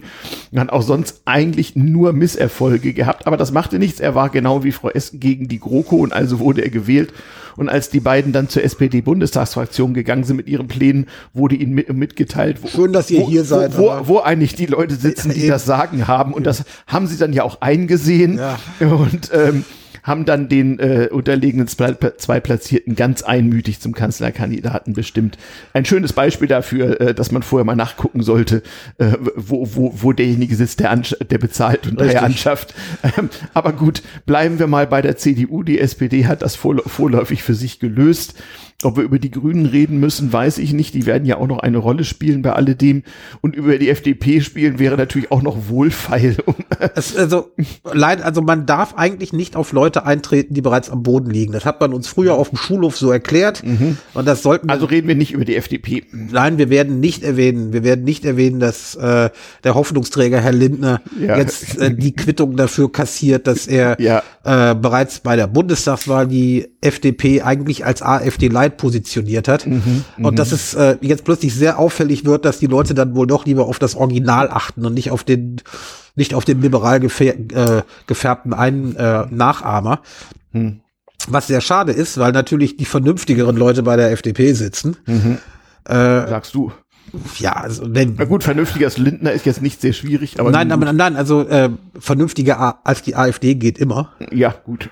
Wenn, ja? das, wenn das der Maßstab ist. Also wir reden nicht über, niemand, niemand redet über die FDP. Nein, Gut, ähm, über die SPD hatten wir im Grunde die Analyse bereits fertig. Bei der CDU wird es jetzt darauf ankommen, äh, abzuwarten, äh, wer das nun wird und wer dann Herrn, mit welcher Argumentation Herrn Söder gegen seinen Widerstand, nicht wahr, ähm, zum Kanzlerkandidaten wird zerren also müssen. Also bei, bei Meinungsumfragen äh, ist es ja vollkommen klar, die Bayern wollen nicht, dass Herr Söder Kanzlerkandidat wird, mhm. aber aus dem einfachen Grund, weil sie ihn lieber als Ministerpräsident behalten wollen. Nicht, dass sie ihn für scheiße hielten, sondern weil sie mhm. Angst haben, was die CDU, was die CSU dann als seinen Nachfolger präsentieren Ja, ich wollte gerade sagen, was die CSU da so kann, sieht man ja in der Bundespolitik. Es ist ja nun wirklich äh, seit dem Krieg noch nie da gewesen, dass die schlechtesten Minister der Regierung ausnahmslos von der CSU gestellt werden. Also wir wollen, du, du, du sprichst dann natürlich nicht von ihrem Ehrenvorsitzender, der das Heimatmuseum führt, äh, sondern nein, nein. von äh, dem Typen für Verkehr, du, meinst du? Du meinst der, der, öffentlich, der öffentlich demente Minister, nein. Ja, nein, nein, sondern nein. Den, den, den, den Verkehrsfuzzi. Wie mhm. heißt er gleich noch? Der kleine Doktor. Äh, ja. Andi Scheuer, das mhm. war's. Ja, ja. Ja, ja. ja. Also die auch, auch davor hatten sie wirklich Prachtexemplare. Wir, wir erinnern uns noch an den auch ehemaligen Verkehrsminister Dobrindt, der in, im Bundestag allgemein nur Dofrind hieß. War ja auch sehr lustig. Ja, also politische Wirren. Also nehmen wir mal an, das wird sich irgendwie hinruckeln und egal wer von den beiden alten weißen Männern nun also CDU-Vorsitzender wird und, Herr Söder wird dann nun also als nicht ganz so alter Mann wird dann also der Kanzlerkandidat. Okay, bei der SPD ist das soweit ausgewürfelt, die 50 Prozent stabil werden sie bekommen. Denn ist jetzt nur noch die Frage, wie viele Leute wählen diesmal eigentlich die Grünen? Äh, 10, 20 oder 30 Prozent? Das ist ja höchst unsicher, oder? Das ist höchst unsicher, aber also ich nehme mal an, dass die Grünen nach der CDU die stärkste Kraft werden was für eine äh, gestandene Arbeiterpartei wie die SPD natürlich ein Skandal ist. Du, Skandal ist für Arbeiterparteien eine Menge. Wenn ich überlege, wie viel Prozent der Gesamtbevölkerung dann äh, äh, trotz aller relativen Güte der hiesigen Verhältnisse nun wirklich Grund haben, mit ihrer Einkommenssituation sehr unzufrieden zu sein, dann muss man sich mal fragen, wie es sein kann, dass eine Partei wie die Linkspartei da bei acht Prozent steht oder sowas. Da läuft ja wohl einiges schief. Ja, Normal, no, normalerweise müssten die mindestens doppelt so viele Stimmen haben, haben sie aber nicht. Ja, womit wir wieder bei Bekloppten und Bescheuerten Genau, wären. aber da sind wir echt bei Bekloppten und Bescheuerten. Ja. Weil der Linkspartei, mit der ich nicht sympathisiere, äh, werden die Stimmen abgenommen von der AfD.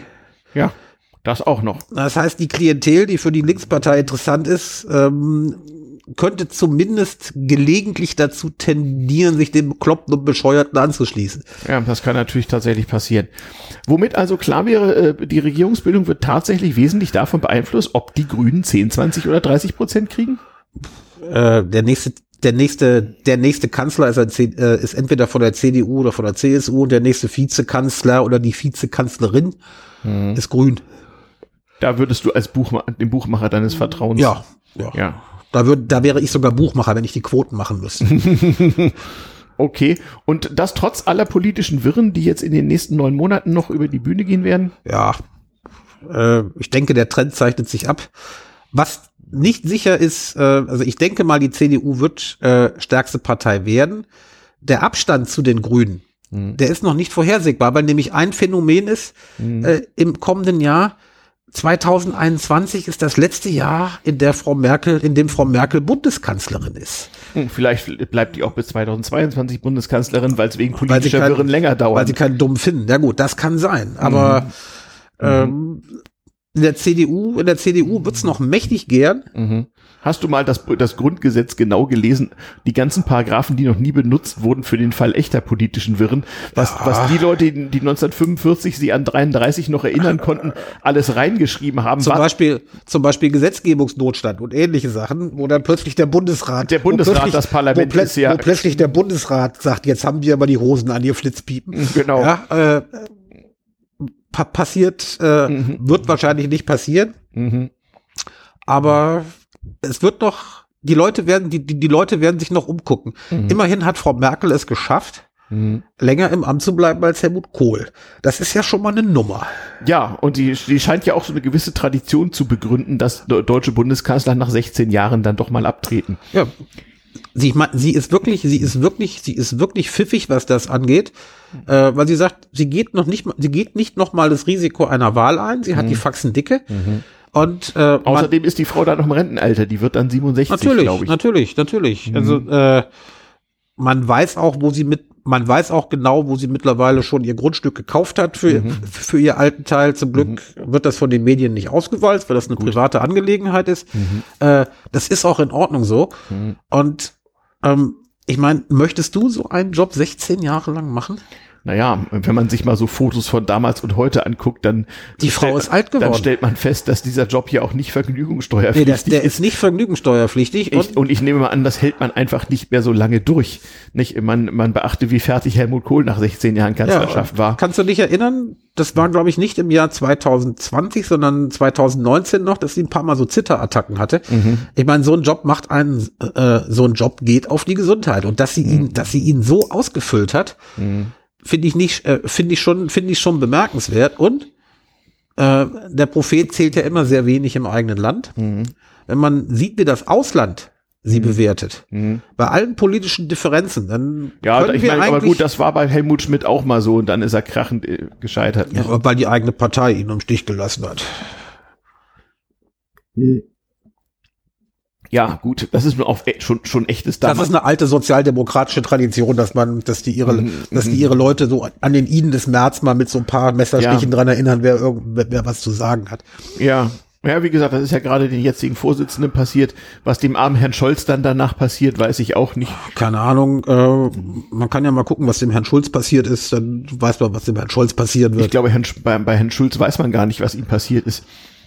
Ist ihm irgendwas passiert? Er ist mit Schimpf und Schande gegangen. Ja, und nimmt, nimmt hinfort übel, nehme ich an. Du, nee, das glaube ich nicht, weil äh, seine Rentenansprüche, die er, seine ja. Pensionsansprüche, die er sich äh, in Europa ja. und in Deutschland erarbeitet hat, die werden ihm das versüßen und das hat sich ja noch verdient. Ja, gut, also passiert dem Herrn Scholz weiter nichts Schlimmes. Ähm, und es ist also immer noch die Frage, kriegt die CDU 25, 30 oder 35 Prozent, kriegen die Grünen 10, 20 oder 30 Prozent? Kriegt die SP, äh, überspringt die SPD die 5%-Hürde. Ja gut, das kann tatsächlich sehr, das werden sehr sie schaffen. Werden. Das, ja. werden, das werden sie schaffen. Die werden die FDP mhm. da knapp überholen. Naja, bedenke bitte, dass Menschen unseres Alters ja noch so im altersmäßigen Mittelfeld der deutschen Wähler liegen. Da sind also hohe Beharrungskräfte am Werke, nicht? Ja, also, man, da, äh, da wäre ich also wirklich gern Politologe und Soziologe, um das zu analysieren. Unser eins hat ja immerhin noch ein gutes Gedächtnis. Mhm. Mein Großvater war Bergmann. Mhm. Und äh, im Ruhrgebiet. Mhm. Und wenn man da irgendwas, wenn man da irgendwas erreichen wollte, irgendein mhm. Problem hatte, dann ging man abends in die Kneipe mhm. und setzte sich mit dem Schatzmeister des SPD-Ortsverbandes zusammen, der sowieso mhm. bei ihm regelmäßig die Beiträge kassierte. Und dann wurde das Problem gelöst. Mhm. Das heißt, die waren tatsächlich wirklich in der Arbeiterschaft verankert und äh, es war vollkommen klar, da war die Tradition, Opa wählt SPD, Papa wählt SPD, ja. Sohn wählt SPD, weil mhm. sie es wirklich geschafft haben, sich zu präsentieren und auch durch praktische Arbeit mhm. zu demonstrieren, dass sie da zur Mitte des Volkes gehören. Die einzig wahre Partei, ja, ja. ja. Für da, Gut, also die Zeiten sind ja Fall. nun lange, sind, lange, lange, lange, vorbei, vorbei. Und, und, zwar, und zwar überall. Nicht in, insoweit wird ja auch alles schwieriger vorhersehbar und voraussagbar. Und ich weiß immer noch nicht, wir haben jetzt Anfang Januar, ich glaube, es ist sehr, sehr schwer, gerade äh, angesichts der Wirren, die dann noch kommen mögen, vorauszusagen, was Ende September an der Wahl ohne passiert. Das, äh, man hat es bei den letzten Wahlen gemerkt, dass die ähm, Demoskopen zwar klare Vorstellungen hatten, diese Vorstellungen aber nicht unbedingt vom Wahlvolk geteilt wurden. ja, so kann man das auch nennen. Ja, und dann haben wir ja, wie gesagt, parallel auch noch bisschen Lokalkolorit, haben wir ja auch noch Wahlen in Berlin. Da freue ich mich drauf. Da freust du dich drauf. Da freue ich mich drauf. Das ist ja, ist ja eigentlich Gott sei Dank so, dass die, dass die speziellen Niederungen der Berliner Landespolitik tatsächlich den meisten Deutschen nicht bekannt sind und auch nur sehr schwer glaubwürdig vermittelbar. Berliner Landespolitik hat einen enorm hohen Unterhaltungswert. Ist das so? Man darf sie nicht ernst nehmen, aber Unterhaltungswert hat sie. Hm. Okay. Ja? Je tiefer in die Niederungen man reingeht, desto höher ist der, ist der Unterhaltungswert. Hm. Es gibt da ja in Berlin Biotope, ich nenne mal den Bezirk Friedrichshain-Kreuzberg. Mhm. Äh, da denkt man, man ist auf einem ganz anderen Planeten. Ja, da, da gibt es ja auch äh, äh, grüne Direktkandidaten, die Mandate verteid, äh, verteidigen. Ja, bisher hat der äh, Herr Ströbele hat mhm. äh, immer brav als mhm. einziger Grüner sein direkten Direktmandat äh, äh, Mandat in Kreuzberg geholt. Das mhm. hört ja auf, weil er nicht mehr da ist. Mhm. Mhm. Mhm. Aber ich glaube, ich glaube, er hat eine Nachfolgerin als Direktkandidatin. Mhm. Die wird das auch hinkriegen. Ja, gut. Das sind, das sind, das sind nun Spezialfälle, aber natürlich verschieden. Das, das, ist die klassische Vogelscheuche mhm. aus dem, äh, aus dem Niederrhein oder aus dem Selfkant oder mhm. aus Bayern, mhm. wo man eine Vogelscheuche hinstellt, CDU oder CSU draufschreibt mhm. und die wird gewählt. Mhm. Diese Vogelscheuche, diese gut. Vogelscheuche ist in äh, Kreuzberg das ist die angestellt. In, in anderen Bezirken auch gut mit Kandidaten der Linkspartei und natürlich auch der CDU und der SPD, je nachdem, wo man hinguckt. Aber die Mischung ist doch wirklich, äh, sehr, sehr auffällig. Ja, und dass nun qua Bundespolitik die Berliner CDU womöglich eins ihrer weniger schlechten Ergebnisse bekommen wird, wird die, wird die Mehrheitssuche ja auch nicht leichter machen. Nein, die, die Berliner CDU hat ja auch schlau äh, sich einen Spitzenkandidaten ausgesucht, der laut einer aktuellen Umfrage mhm. der Morgenpost mhm immerhin von neun Prozent der Berliner das Vertrauen ausgesprochen bekommt, ein guter regierender Bürgermeister zu sein. Immerhin. ja. ja. Was der CDU aber völlig egal ist, weil sie mhm. qua Bundespolitik mhm. auch wieder da Dankschreiben an die Pandemie und Frau Merkel. Ja. ja im, Auf, im Aufwind ist und man ja. vergisst mhm. und man vergisst, dass sie äh, was für Titanen da eigentlich am Werke sind. Ja, ja, sicherlich, sicherlich. Ja, eine, wie soll ich sagen, eine, eine Partei, die für Regierungsämter niemals vorgesehen war, die alte Berliner CDU, ja. Also bis, bis, bis Diebken war sie's. Ja. Aber seitdem hat sich das erledigt. Ja, ja, ja, ja. Ja, gut, werden wir sehen, was daraus kommt. Das wird sicherlich noch ganz spezielles, das, das wird, ganz das spezielles wird, Parteienwürfel. Das wird spannend und vor allen Dingen lustig. Lustig, ja, ja, lustig, ja, mal sehen ähm, die, die AfD ist ja in Berlin eine relativ schwache Partei. Wäre sie das nicht, so könnte es sein, dass die sozusagen äh, äh, Zünglein an der Waage würde, was die Regierungsbildung dann nochmal dramatisch äh, erschwert. Naja, ich wohne in einem Ostbezirk, mhm. im schönen Lichtenberg, mhm. was übrigens wirklich schön ist. Mhm. Und äh, da hat die AfD, da hat die AfD aber äh, richtig mächtige Stundenzahlen. Mhm. Es ist, da, da wird sie zu, da ist, da, da ist sie ernsthafte Konkurrentin der Linkspartei. Ah, oh, Donnerwetter. Ja, Heidewitzka. Also es ist nicht so, es ist nicht mhm. so, dass die, äh, mhm. ist nicht so, dass die Herrschaften äh, in einigen Gegenden nicht anständig, mhm. anständig Stimmenanteile hätten. Okay, also, also dort liefert sich die Linkspartei und die AfD ein Kopf an Kopf rennen. Ähm, das kann dann ja auch sehr lustig werden in Bezug auf Direktmandate und so etwas. Also es gab Direktmandate. Mhm. Äh, man weiß nicht, wie sich jetzt äh, das äh, Verhalten der AfD in den letzten Monaten auf das, auf die Wahlentscheidung auswirkt. Hm. Zumal man gerade in Berlin sehen kann, ich habe es also in, in Lichtenberg, wo ich wohne, mal wirklich nach Wahlkreisen aufgebrochen mhm. und, und, dann auch nach Wahllokalen. Mhm. Äh, die Mehrzahl der AfD-Wähler äh, nimmt eigentlich seit 2015 Rache dafür, dass wir damals so viele Flüchtlinge aufgenommen haben. Mhm. Du kannst, wenn du es dir in, zumindest in Lichtenberg anguckst, mhm. Mhm. kannst du dir sehr, kannst du sehr genau sehen, da, mhm. dort, wo ein äh, Flüchtlingswohnheim steht, in 500 Meter Entfernung springen die Zahlen der AfD äh, ganz stark an. Gut, das war vor das fünf Jahren. Ist das jetzt auch noch so? Das wird man sehen. Eben. Das wird man sehen. Sie haben ja versucht, ich meine, dass sie sich so äh, bescheuert in Sachen Pandemieverhalten, Corona-Verhalten mhm. haben, war ja einfach nur, weil sie ein Thema gesucht haben, auf das mhm. sie aufspringen konnten, weil mhm. Sie Angst hatten würden, dass diese Flüchtlingsthematik irgendwann nicht mehr ziehen würde. Mhm. Naja, red, reden wir nicht zu viel von der AfD. Auf jeden Fall, die Berliner Wirren werden nochmal extra wirr werden, aber in der Tat, ja, mehr oder weniger gleichzeitige Bundestagswahlen werden da, da natürlich manches verzerren. Da bin ich ja mal sehr gespannt. Ich bin auch mal gespannt, wie die Wahlen so tatsächlich technisch ablaufen. Ich war ja die letzten Europa- und Bundestagswahlen immer Wahlvorsteher hier in einem Berliner Briefwahllokal. Das muss ja auch ausgezahlt, äh, ausgezählt werden. Und ähm, ja, also ich sag mal, ein, einfach, einfach war es nicht. Und ich möchte mir das eigentlich gar nicht vorstellen, wie das jetzt in Baden-Württemberg und äh, was war das andere Land, äh, Baden-Württemberg und Rheinland-Pfalz äh, ablaufen soll, so, so eine Wahl unter Pandemiebedingungen. Äh, bitte warten Sie draußen oder wie geht das dann? Ähm, das, es hat sogar in Amerika funktioniert. Hm.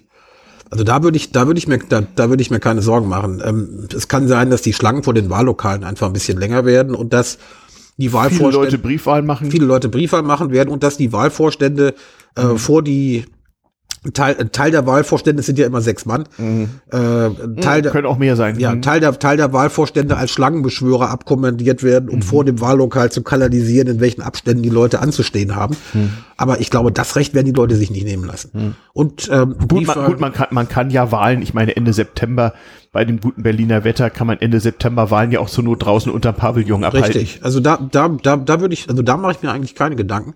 Äh, mhm. Äh, worüber man sich Gedanken machen muss, und das weiß ich, dass die Verwaltung das bereits tut, mhm. äh, natürlich werden ähm, äh, viele der äh, ähm, Wahlvorsteher des Personals, das da sitzt, aus dem öffentlichen Dienst rekrutiert. Mhm. Und wenn man sich die Demogra Demogra äh, Demografiekurve des öffentlichen Dienstes in Berlin anguckt, dann merkt man, dass von denen allein altersmäßig einige schon zur Risikogruppe gehören. Mhm. Und da will ich mal sehen, wie groß der, die Bereitschaft äh, mhm, mh. vieler Berliner Mitarbeiter des öffentlichen Dienstes ist, sich dann da hinzusetzen. Ja. Was ich nicht als Drückebergerei empfinde, sondern wirklich als ernsthaftes Problem. Ja. Also es ist ein bisschen verschieden. Hm in meinem Wahlvorstand ist das immer so, ja, äh, zwei Drittel öffentlicher Dienst, in meinem Fall äh, Teams von Lehrern von Schulen in dem Fall ja. und dann ebenso wie ich so, so, so, so ein paar, äh, wie soll ich sagen, politisch neutrale Elemente von außen, ähm, die halt den öffentlich Bediensteten auf die Finger sehen sollen. So Zusammensetzungen von Wahlvorständen sind ja schon recht sorgfältig ähm, und ähm, das waren aber an sich relativ eingespielte Teams, auch aus Leuten, die meistens so im Alter 30, 40 waren oder so. Nun muss man sagen, Briefwahllokal ist auch mehr was für, für Profis, die schnell arbeiten. Das ist nämlich eine Heidenarbeit. In Berlin dürfen nämlich Briefwahlstimmen auch erst ausgezählt werden, wenn die Wahllokale schließen um 18 Uhr. Und dann hast du da schon einen ziemlichen Berg von Briefwahlstimmen, die du meistens findest, das in, Schul, äh, in, in äh, Schulgebäuden, in Klassenzimmern statt. Also wir waren bei der letzten Wahl so bis abends um elf bei, bei harter Arbeit, ohne große Pausen, damit ja. beschäftigt, eine Bundestagswahl und eine Volksabstimmung auszuzählen. Ja, und also richtig lustig, richtig lustig wird es ja in Berlin, wenn tatsächlich Bundestagswahl und äh, ähm, Wahl zum Abgeordnetenhaus am selben Tag stattfinden sollten. Denn dann, dann wird dann artet das in Arbeit das aus. Das artet in Arbeit aus, denn es sind dann Vor ja. Vor allem, wenn viele Leute Briefwahl machen. Es sind dann nämlich separat fünf mhm. Stimmen auszuzählen. Mhm. Mindestens. Zwei, zwei Bundestagsstimmen. Mhm. Zwei und dann, in Berlin. Äh, drei. Ach ja. Du hast die Erst- und Zweitstimme fürs Abgeordnetenhaus plus die Wahlen zur, zur Bezirksverordnetenversammlung. Das sind drei Stimmen. Zwei, Erst- und Zweitstimme bei der Bundestagswahl sind fünf mhm. plus. Mhm. Äh, es kann durchaus sein, dass dann äh, dieses legendäre ähm, Volksbegehren zur Enteignung von, äh, von Wohnungsbaukonzernen. Von, von, Wohnungsbaukonzernen mit mehr als 3000 Wohnungen, dass das. Äh oh, ich weiß, bei der letzten Wahl hatten wir irgendein tolles äh, äh, ähm, Volksbegehren, was die FDP damals äh, äh, initiiert hatte, was dazu führte, dass es massenweise ungültige Stimmen gab, weil die Leute durcheinander gekommen sind. Das war die Sache mit Tempelhof, würde ich doch mal vermuten. Irgend so, irgend Flughafen irgendwas vollkommen lächerliches. Oder, also, oder Flughafen Tegel, ich weiß es nicht mehr genau. Ach, ich Irgend, weiß es auch nicht, völlig egal. War halt so ein miss missglückter Wahlkampf-Move, hat aber ungeheuer viel Arbeit gemacht.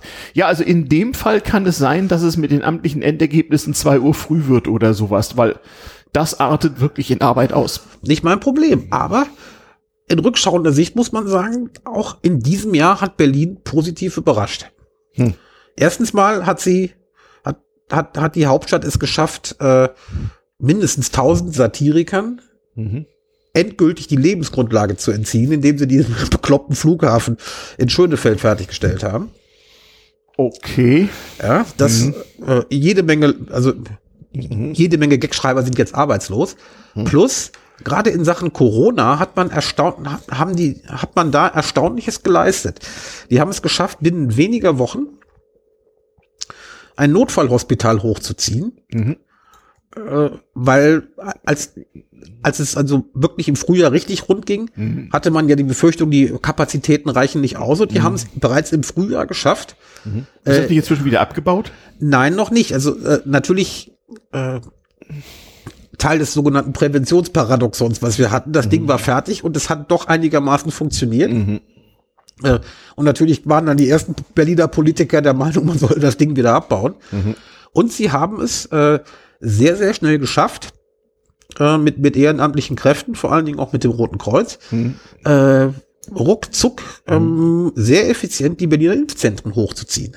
Die jetzt darauf warten, dass es Impfstoff gibt. Die jetzt darauf warten, dass es Impfstoff gibt. Aber das hat, das hat in dieser Stadt funktioniert. Hätte ihr, hätte man so nicht erwartet. Aber wenn es, mhm. wenn es wirklich um was geht, Mhm. Dann können die Berliner auch. Ja gut, das sieht man ja daran, dass trotz aller Wirren und äh, des allgemeinen Berliner Wahnsinns hier jeden Morgen irgendwie klares Wasser aus der Wand kommt, was in so einer ja, Stadt keineswegs selbstverständlich ist. Und das tatsächlich, dass tatsächlich S- und U-Bahn fahren und, und, und, und der ja, Müll ja. weggeräumt wird, ja, was ja tatsächlich also auch eine gewisse Aufgabe ist. Diese ja. Stadt, diese Stadt funktioniert besser, als man glaubt. Ja, sie hat zumindest da so gewisse Beharrungskräfte in den Kernbereichen. Ja, das, das wissen sie doch aus Kaisers Zeit. Sowas, sowas was ist immer so vergisst dahin. man halt nicht, ja. ja. Mal sehen. Ja, das stimmt. Nicht, nicht, es ist nicht alles schlecht. Warten wir es ab. Ja, politische Wirren. Damit hätten wir also die Landtagswahlen in einigen sehr interessanten Bundesländern. Das kann, die können eigentlich auch froh sein, dass da wahrscheinlich so viel Berichterstattung dann, dann Corona nicht stattfinden wird. Kann ja nur peinlich werden. Sind, also momentan sind bestimmt viele heilfroh. Mhm. Aber die Leute, die die wirklichen Themen haben, äh, von denen unsere Zukunft abhängt. Zum mhm. Beispiel gendergerechte Sprache, ja, mhm. Anzahl der Scheiße, Geschlechter ja. und so weiter. Das ist, das wird schwierig. Ja, das ist jetzt in den letzten Monaten in Berlin vollkommen untergegangen. Mhm. Ja, bis auf den Bezirk Friedrichshain, Friedrichshain-Kreuzberg, wo das Scheint es dir besonders angetan zu haben. Ja, also die mag ich, die mag ich. Mhm, mh. Ja. Vielleicht ziehe ich da bald mal hin. Ja, ja, kann man, kann man natürlich machen. Naja, ich wohne ja hier in Tempelhof, was so, was so ein, wie soll ich sagen, sehr, sehr gewöhnlicher, mittelmäßiger Bezirk ohne besondere Eigenschaften Alter ist. Westberliner Bezirk. Ja, ja, ja. Aber auch, nie, aber auch nicht unbetroffen von Corona an solchen Dingen. Und immerhin, nicht wahr, mit äh, Spitzenpolitikern wie Kevin Kühnert gesegnet. Nicht wahr? Ja, da kann ja nichts mehr schiefgehen. Kann auch nicht schiefgehen. Klaus Wowereit war auch von hier. Also was kann schon noch passieren? Wir werden sehen. Und David Bowie hat hier auch gewohnt. Also. Ach, der ist nicht nur drüber geflogen. Nee, nee. Also von daher, keine Ahnung, was Tempelhof noch so alles auszeichnet. Wir, wir werden es, wir werden es sehen. Wir hatten mal einen schönen Flughafen hier. Ja, aber haben jetzt noch einen, einen noch viel schöneren Großraumpark. Den finde ich ganz hervorragend und benutze ihn jeden Tag. Das könnte man mit diversen anderen Flächen eigentlich auch machen. Das ist zumindest nicht die schlechteste Nutzung für, viel, für viele Brachen. Warum eigentlich nicht? Ja, und was, was passiert dann noch? Also gut, ja, äh, nicht, äh, wir hatten vorhin ja schon das Thema Homeoffice und Arbeit auf Distanz und das deutsche Internet. Ähm, ähm, wollen wir über Internet und Verwaltung reden oder lieber nicht und, und Universitäten? Also beim Thema Verwaltung, da sind wir automatisch wieder bei Berlin. Hm. Und aus persönlicher Erfahrung der letzten zwei Jahre weiß ich eigentlich, dass die Berliner Verwaltung äh, viel besser ist als ihr Ruf. Hm. Ihr wird von der Politik einfach nur nicht ermöglicht, so zu arbeiten, wie sie eigentlich arbeiten will. Ah, das heißt also, das ist so das Sir Humphrey-Problem. Die Verwaltung ist davon überzeugt, dass ohne diese, diese ätzenden Politiker alles sehr viel besser funktionieren würde. Ähm, und wenn dann noch keine Benutzer da wären, so wie bei Universitätsbibliotheken, also dann wäre der Betrieb perfekt. Gut. Dann kann ich ja die Hosen runterlassen. Ähm, ich habe mich in den letzten zwei Jahren aus dem Mediengeschäft eigentlich verabschiedet. Mhm und äh, habe mich auf Verwaltung umqualifizieren lassen. Das heißt, mhm. ich habe tatsächlich in den letzten zwei Jahren noch bei einer Ausbildung als äh, sogenannter Verwaltungsfachangestellter gemacht mhm. und habe dabei auch im Zuge der Praktika und auch bei meinen Prüfungen mhm. sehr, sehr viele total engagierte Mitarbeiter der Berliner Verwaltung kennengelernt, mhm. die ganz und gar nicht dem Bild entsprechen, mhm.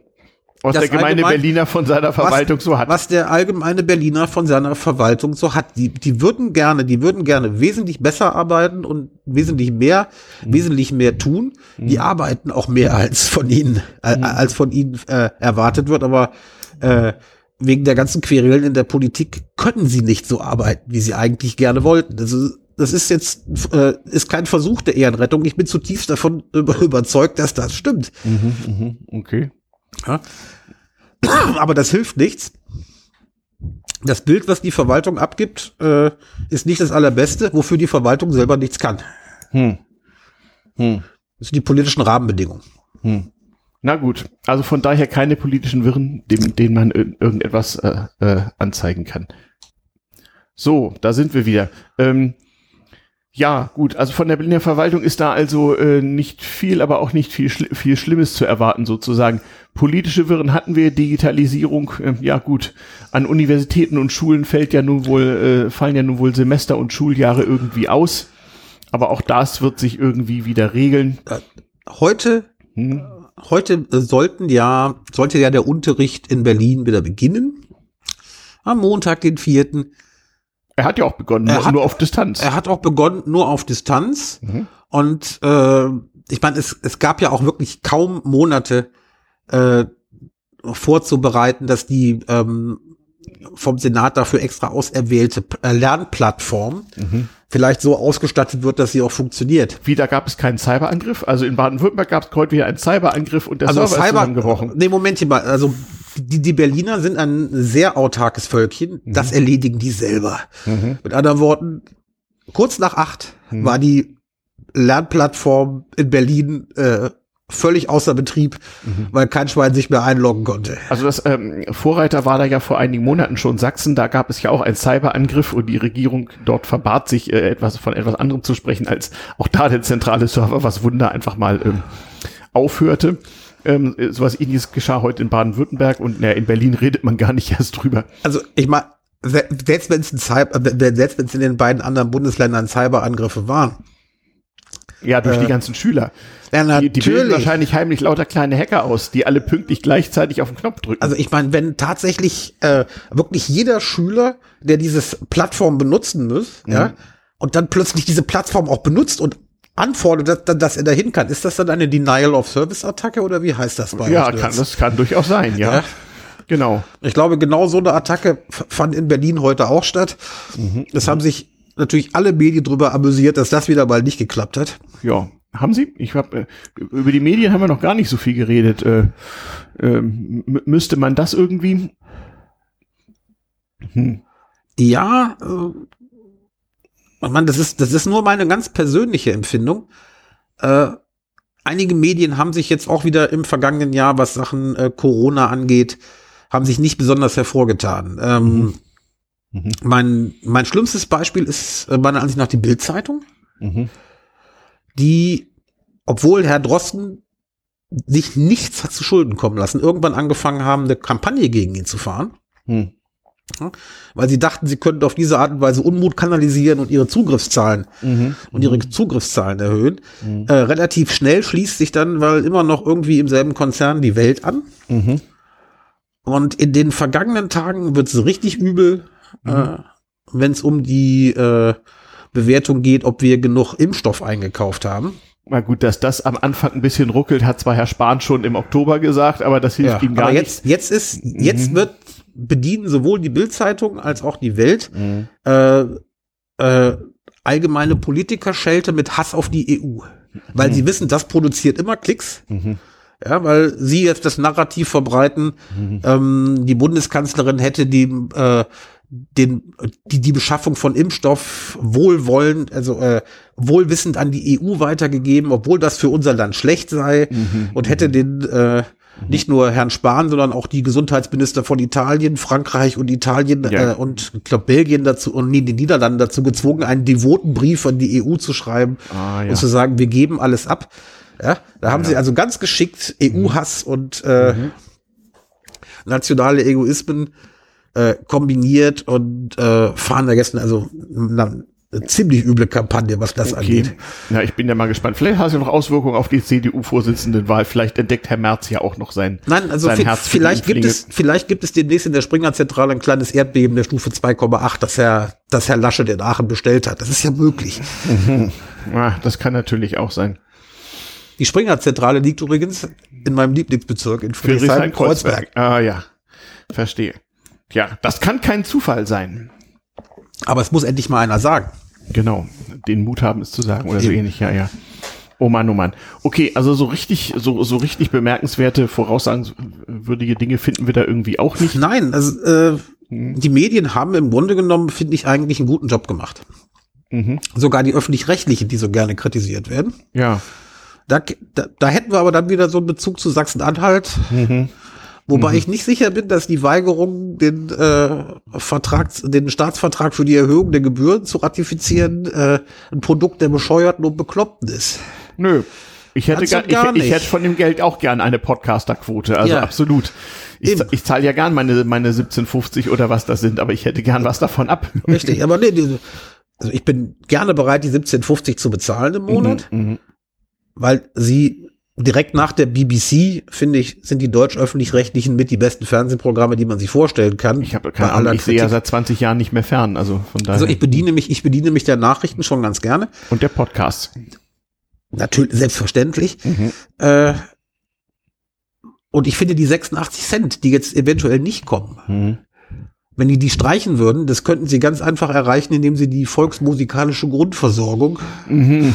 der Republik einfach streichen. Ja ja. Ja, das würde, äh, mhm. ich, ich denke mal, wenn sie das machen, dann kriegen sie, kriegen sie das schon irgendwie sauber hin, mit den 1750 weiter auszukommen.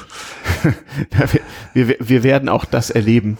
Und was dann noch passiert, äh, wie gesagt, Sachsen-Anhalt ist ja Teil der politischen Wirren mit ihrem Wahltermin im Juni was kann schon irgendwie schiefgehen? Ja, was passiert denn 2021 noch so? Also ich habe ja noch stehen Asteroid, Fragezeichen, Monolith, noch eine Seuche. Also den Monolith, den Monolith hatten wir bereits. Genau, Monolithen hatten wir ja mehrere. Das war, das war, das war klasse. Das war so für am Ende des Jahres noch mal wirklich so irgendwie so ein Highlight. Hm. Das sagte, ach so, so, so, so witzlos ist die Welt eigentlich gar nicht, dass mhm. plötzlich dann aus mhm. zwei, die 2001er Mono, Monolithen irgendwo Nein, nein, auftauchen. es war nicht die 2001er. Der 2001 war ganz anders geformt und nicht silber, sondern schwarz. Ja, aber äh, ich, ich nehme, also ich gehe geh doch davon aus, dass das wirklich einfach ein Zitat war. Ja, vielleicht. Wer weiß das schon und genau. Ich meine, vielleicht ist es, hilft es ja, dass intelligentes Leben auf diesem Planeten entsteht. Das ist ja nicht ganz, mhm. weiß man ja nicht. Ach so. Ja, das kann natürlich sein. Hm. Und ansonsten, äh, vielleicht wird uns natürlich irgendein Asteroid bedrohen. Mhm. Aber der wird durch ein Erdbeben aus Aachen abgelenkt, da kann nichts passieren. Hm, verstehe. Hm. Also, also auch nix. Und äh, was uns erspart bleiben wird, ist das übliche Sommertheater wegen Wahlkampf. Äh, es wird also wenig Krokodile in deutschen Badeseen geben. Aber meinst du nicht, dass kaum Killerwälse im Schlachtensee? Meinst du denn nicht, dass nach der sachsen-anhaltinischen Landtagswahl erstmal völlig, völlige Totenstille in der Politikberichterstattung eintritt, bevor dann Mitte August ein Kurzwahlkampf irgendwie? Äh, nein, nein, nein. Aber das geht ja nicht, weil dann ja gerade der, der Impfwahnsinn so richtig toben wird. Also wir werden, wir werden auf das diesjährige Sommertheater, wo die Journalistenkollegen zwanghaft danach suchen müssen, dass irgendwo, wie gesagt, ein Lebewesen im Tümpel, das Leuten hm. die Zehen abbeißt, gefunden wird. Hm. Äh, es werden sich genug Politiker aus der zweiten und dritten Reihe finden und mhm. damit sind wir wieder bei den Bekloppten und Bescheuerten, mhm. die uns, äh, die uns die nachrichtenlose Zeit im Sommer locker versüßen werden. Ja, Mensch, also Mr. Trump ist dann auch nicht mehr da, wo, wobei, naja, der wird ja einfach weitermachen und erklären, das sei ja alles in Wirklichkeit alles ganz anders. Aber haben, haben wir denn sonst niemanden auf der Welt, der noch irg irgendwie, was weiß ich, einen kleinen Atomkrieg anzettelt oder sowas? Also, hm.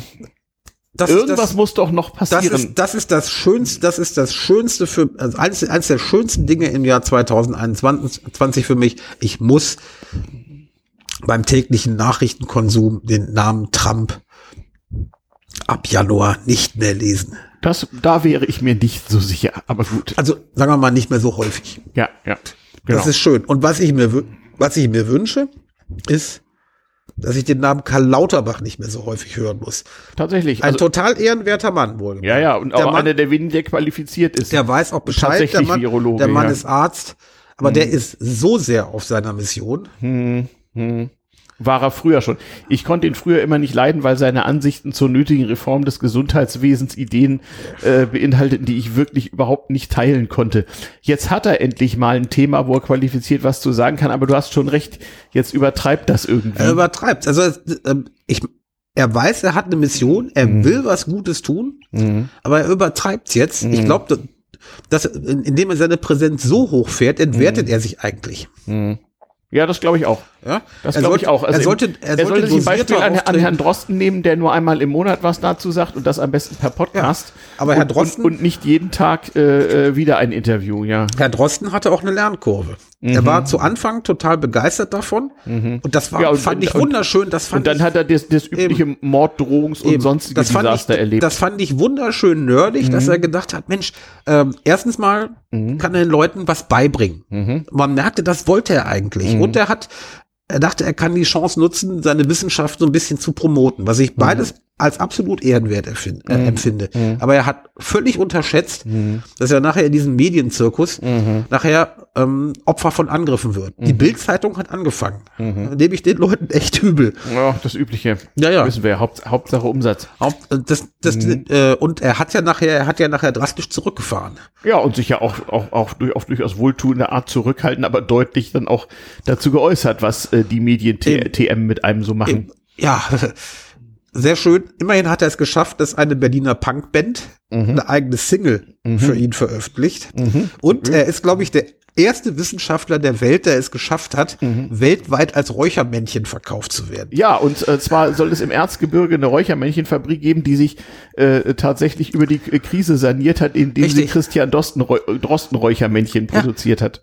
Das Witzige ist, es war noch nicht mal eine Räuchermännchenfabrik, sondern mhm. es war eine Fabrik, es, es war ein Mittelständ, kleiner mittelständischer Betrieb, der Holzspielzeug herstellte. Mhm. Ja, und nicht mehr äh, und einfach keine Aufträge mehr hatte. und da war dann der Chef war ein Pfiffikus und wir haben hat gesagt, ach komm, Erzgebirge und so ein Kram, wir machen ein Räuchermännchen, wir mhm. machen ein Drostenräuchermännchen. Und die sind ja wohl weltweit bis Oktober ausverkauft. Die sind oder jetzt so. nach Weihnachten gehen die, geht der Verkauf überhaupt erst richtig los, weil die, äh, weil die im Erzgebirge jede Menge Holzschnitzer noch finden mussten, die das für sie erledigen, weil die es selber nicht machen können. Und, und, und, und überall gibt es Urheberrechtsexzesse bis zum geht nicht mehr. Nur der arme Herr Drosten kriegt, glaube ich, nicht einen Euro ab für jedes Räuchermännchen. Ja, aber ich, äh, also ich glaube noch, ich glaube noch nicht mal, dass das den Herrn Drosten, dass, dass das den Herrn Drosten zerstören wird. Ja. Vor allen Dingen, weil das zeigt, wie beliebt er weltweit ist. Mhm. Äh, denn ähm, nach dem, was ich gelesen habe, kommt die Hauptzahl der Bestellungen aus dem Ausland. Ja, ja, ja, das, das habe ich auch mitbekommen ja, mal gucken, was, was dabei rauskommt und mal sehen, was es noch so an, anderen Exportprodukten gibt. Also im, Impfstoffe gibt's ja nun mehr, mehr als einen und ich bin mal gespannt, was für Länder da noch Exportprodukte machen, um äh, damit Geld zu verdienen. Angeblich soll es ja demnächst eine Sputnik 5 Exportversion geben. Mal sehen, wer sich die dann geben lässt. Ich bin mir nicht sicher, dass das viel, dass das sonderlich viel Vertrauen genießt, aber es gibt auch, auch bei den Chinesen so ein Ding, was sie gerade schon in ihrer Armee ausprobieren und wenn da nicht allzu viele umfallen, hat man da ja auch wieder ein Exportprodukt. Ja. Sehr schön. Und na, mal, mal ganz ehrlich, äh, wir können froh sein. Äh, äh, wer, wer stellt denn die ganzen Schnelltests in nötiger Menge her, die wir hier gerade jeden Tag benutzen? Ähm, also ohne die Chinesen wären wir, glaube ich, ein bisschen angeschmiert. Deshalb bringt es auch nicht, sie bringt es auch nicht, sie großartig zu beschimpfen. Nö, überhaupt nicht. Aber auch das ist ein Ding, was, ein, was einen eigentlich nach 2020 optimistisch stimmen sollte. Hm. Äh, der Impfstoff, der jetzt gerade verimpft wird, der mhm. kommt aus diesem Land. Ja. Mhm. Ja, wir haben also unsere Forschungsinfrastruktur noch nicht so kaputt gemacht, dass sowas nicht mehr geht. Sieh mal eine an, ja. Ist erstaunlich. Mhm. Finde ich, finde ich, ist ein, ist ein, äh, ist ein Beispiel, das Optimismus rechtfertigt. Mhm. mhm. Es gibt da irgendwie so eine schöne Seite, leider kann ich sie nicht auswendig, wo so die ganzen Impfstoffkandidaten der Welt mit Fortschritt irgendwie drauf sind kriege krieg ich, glaube ich, auf die Schnelle nicht raus, aber ist interessant zu sehen. Also da wird auch einiges passieren. Wahrscheinlich haben wir auch so einen Catch-up-Effekt. Das wird jetzt über das erste Vierteljahr fürchterlich tröpfeln und hier und da und Knappheit und wer zuerst. Ja, klar, und alle und, werden. Und, und, und irgendwann im, im, im, im Frühsommer gibt's dann mehr, als man beim besten Willen verimpft kriegt. Da ist alle, wahrscheinlich der Flaschenhals wieder das Impfzentrum. Alle werden laut äh, meckern und jammern, aber man soll sich doch mal drüber klar werden. Mhm. Guck, guck dir mal alle Krankheiten an, gegen die bisher Impfstoffe entwickelt wurden, wie lange die Entwicklung eines Impfstoffs dauerte. Mhm, Jahre. Jahre. Zehn Jahre ist so eine gute Zeitskala. Mhm. Und das hat sich, und das auch noch in internationaler Zusammenarbeit. Mhm. Das heißt, trotz aller Differenzen, die die Länder politisch hatten, mhm. ja, hat man es tatsächlich, hat die Forscher-Community es, hat die Forscher-Community es geschafft, sowas binnen weniger Monate durchzuziehen und das Ganze auch noch sauber durch einen Test zu bringen. Ist ja nicht so, dass die das einfach nur rausgehauen haben, sondern es ist tatsächlich noch nach wissenschaftlichen Standpunkten exakt haben noch Studien stattgefunden. Mhm, und das alles in weniger als einem Jahr. Mhm. Das mhm. ist eine enorme Leistung, die eindeutig zeigt, dass damals nicht alles besser war. Mhm, mhm, mhm. okay. Interessant, ja. Ich schaue gerade mal, ob ich hier irgendwas finde. Mal sehen, mal sehen, mal sehen. Also wenn wir von dem russischen Impfstoff absehen, steht, äh, ähm, ist in England bereits ein zweiter zugelassen, dessen mhm. Zulassung, mhm. glaube ich, in Europa, also in, in der EU, kann man jetzt ja mittlerweile sagen, mhm. auch kurz bevorsteht wahrscheinlich. Ja, das ist der sogenannte, der sogenannte Oxford-Impfstoff, Oxford ja. der, glaube ich, von AstraZeneca vertrieben wird oder sowas. Ja, ja. Es gab ja auch erstaunliche äh, Detailprobleme zu lösen, zum Beispiel kleine Glasflaschen in, in genügendem Umfang herzustellen. Man sollte es kaum glauben. Ja. Was es nicht alles gibt. Nee, ich meine, das ist wirklich, das ist wirklich eine, das ist wirklich eine enorme Leistung, mhm. ähm, die gebracht worden ist. Und äh, man, man darf auch nicht vergessen, die armen Mitarbeiter in äh, Gesundheitsämtern und auch in den, auch im Pflegebereich, mhm die sich ohne zu murren wirklich den Arsch abgearbeitet haben ein ganzes Jahr. Mhm. Schau hier gerade mal nach irgendwelchen ähm, seltsamen Kandidaten. Aber die Seite, die ich, äh, an die ich mich versuchte zu erinnern, die finde ich gerade in meinen Lesezeichen. Ja, man soll ja auch nicht so große Konzerne wie Google bemühen, die macht man damit nur reich und mit jeder Suchabfrage zerstört man, man, den Regenwald. Tut man was gegen das Klima, das ist auch nicht in Ordnung. Hm, hm, hm, hm Dann sollte man sehr vorsichtig sein. Hm. Ja, nicht immer einfach. Hm, es gibt hier eine WHO-Seite. Aha. Aber so richtig. Und was, hm? wo wir sagten, was 2021 passieren kann, hm. äh, wo ich einfach gespannt bin, was passieren wird.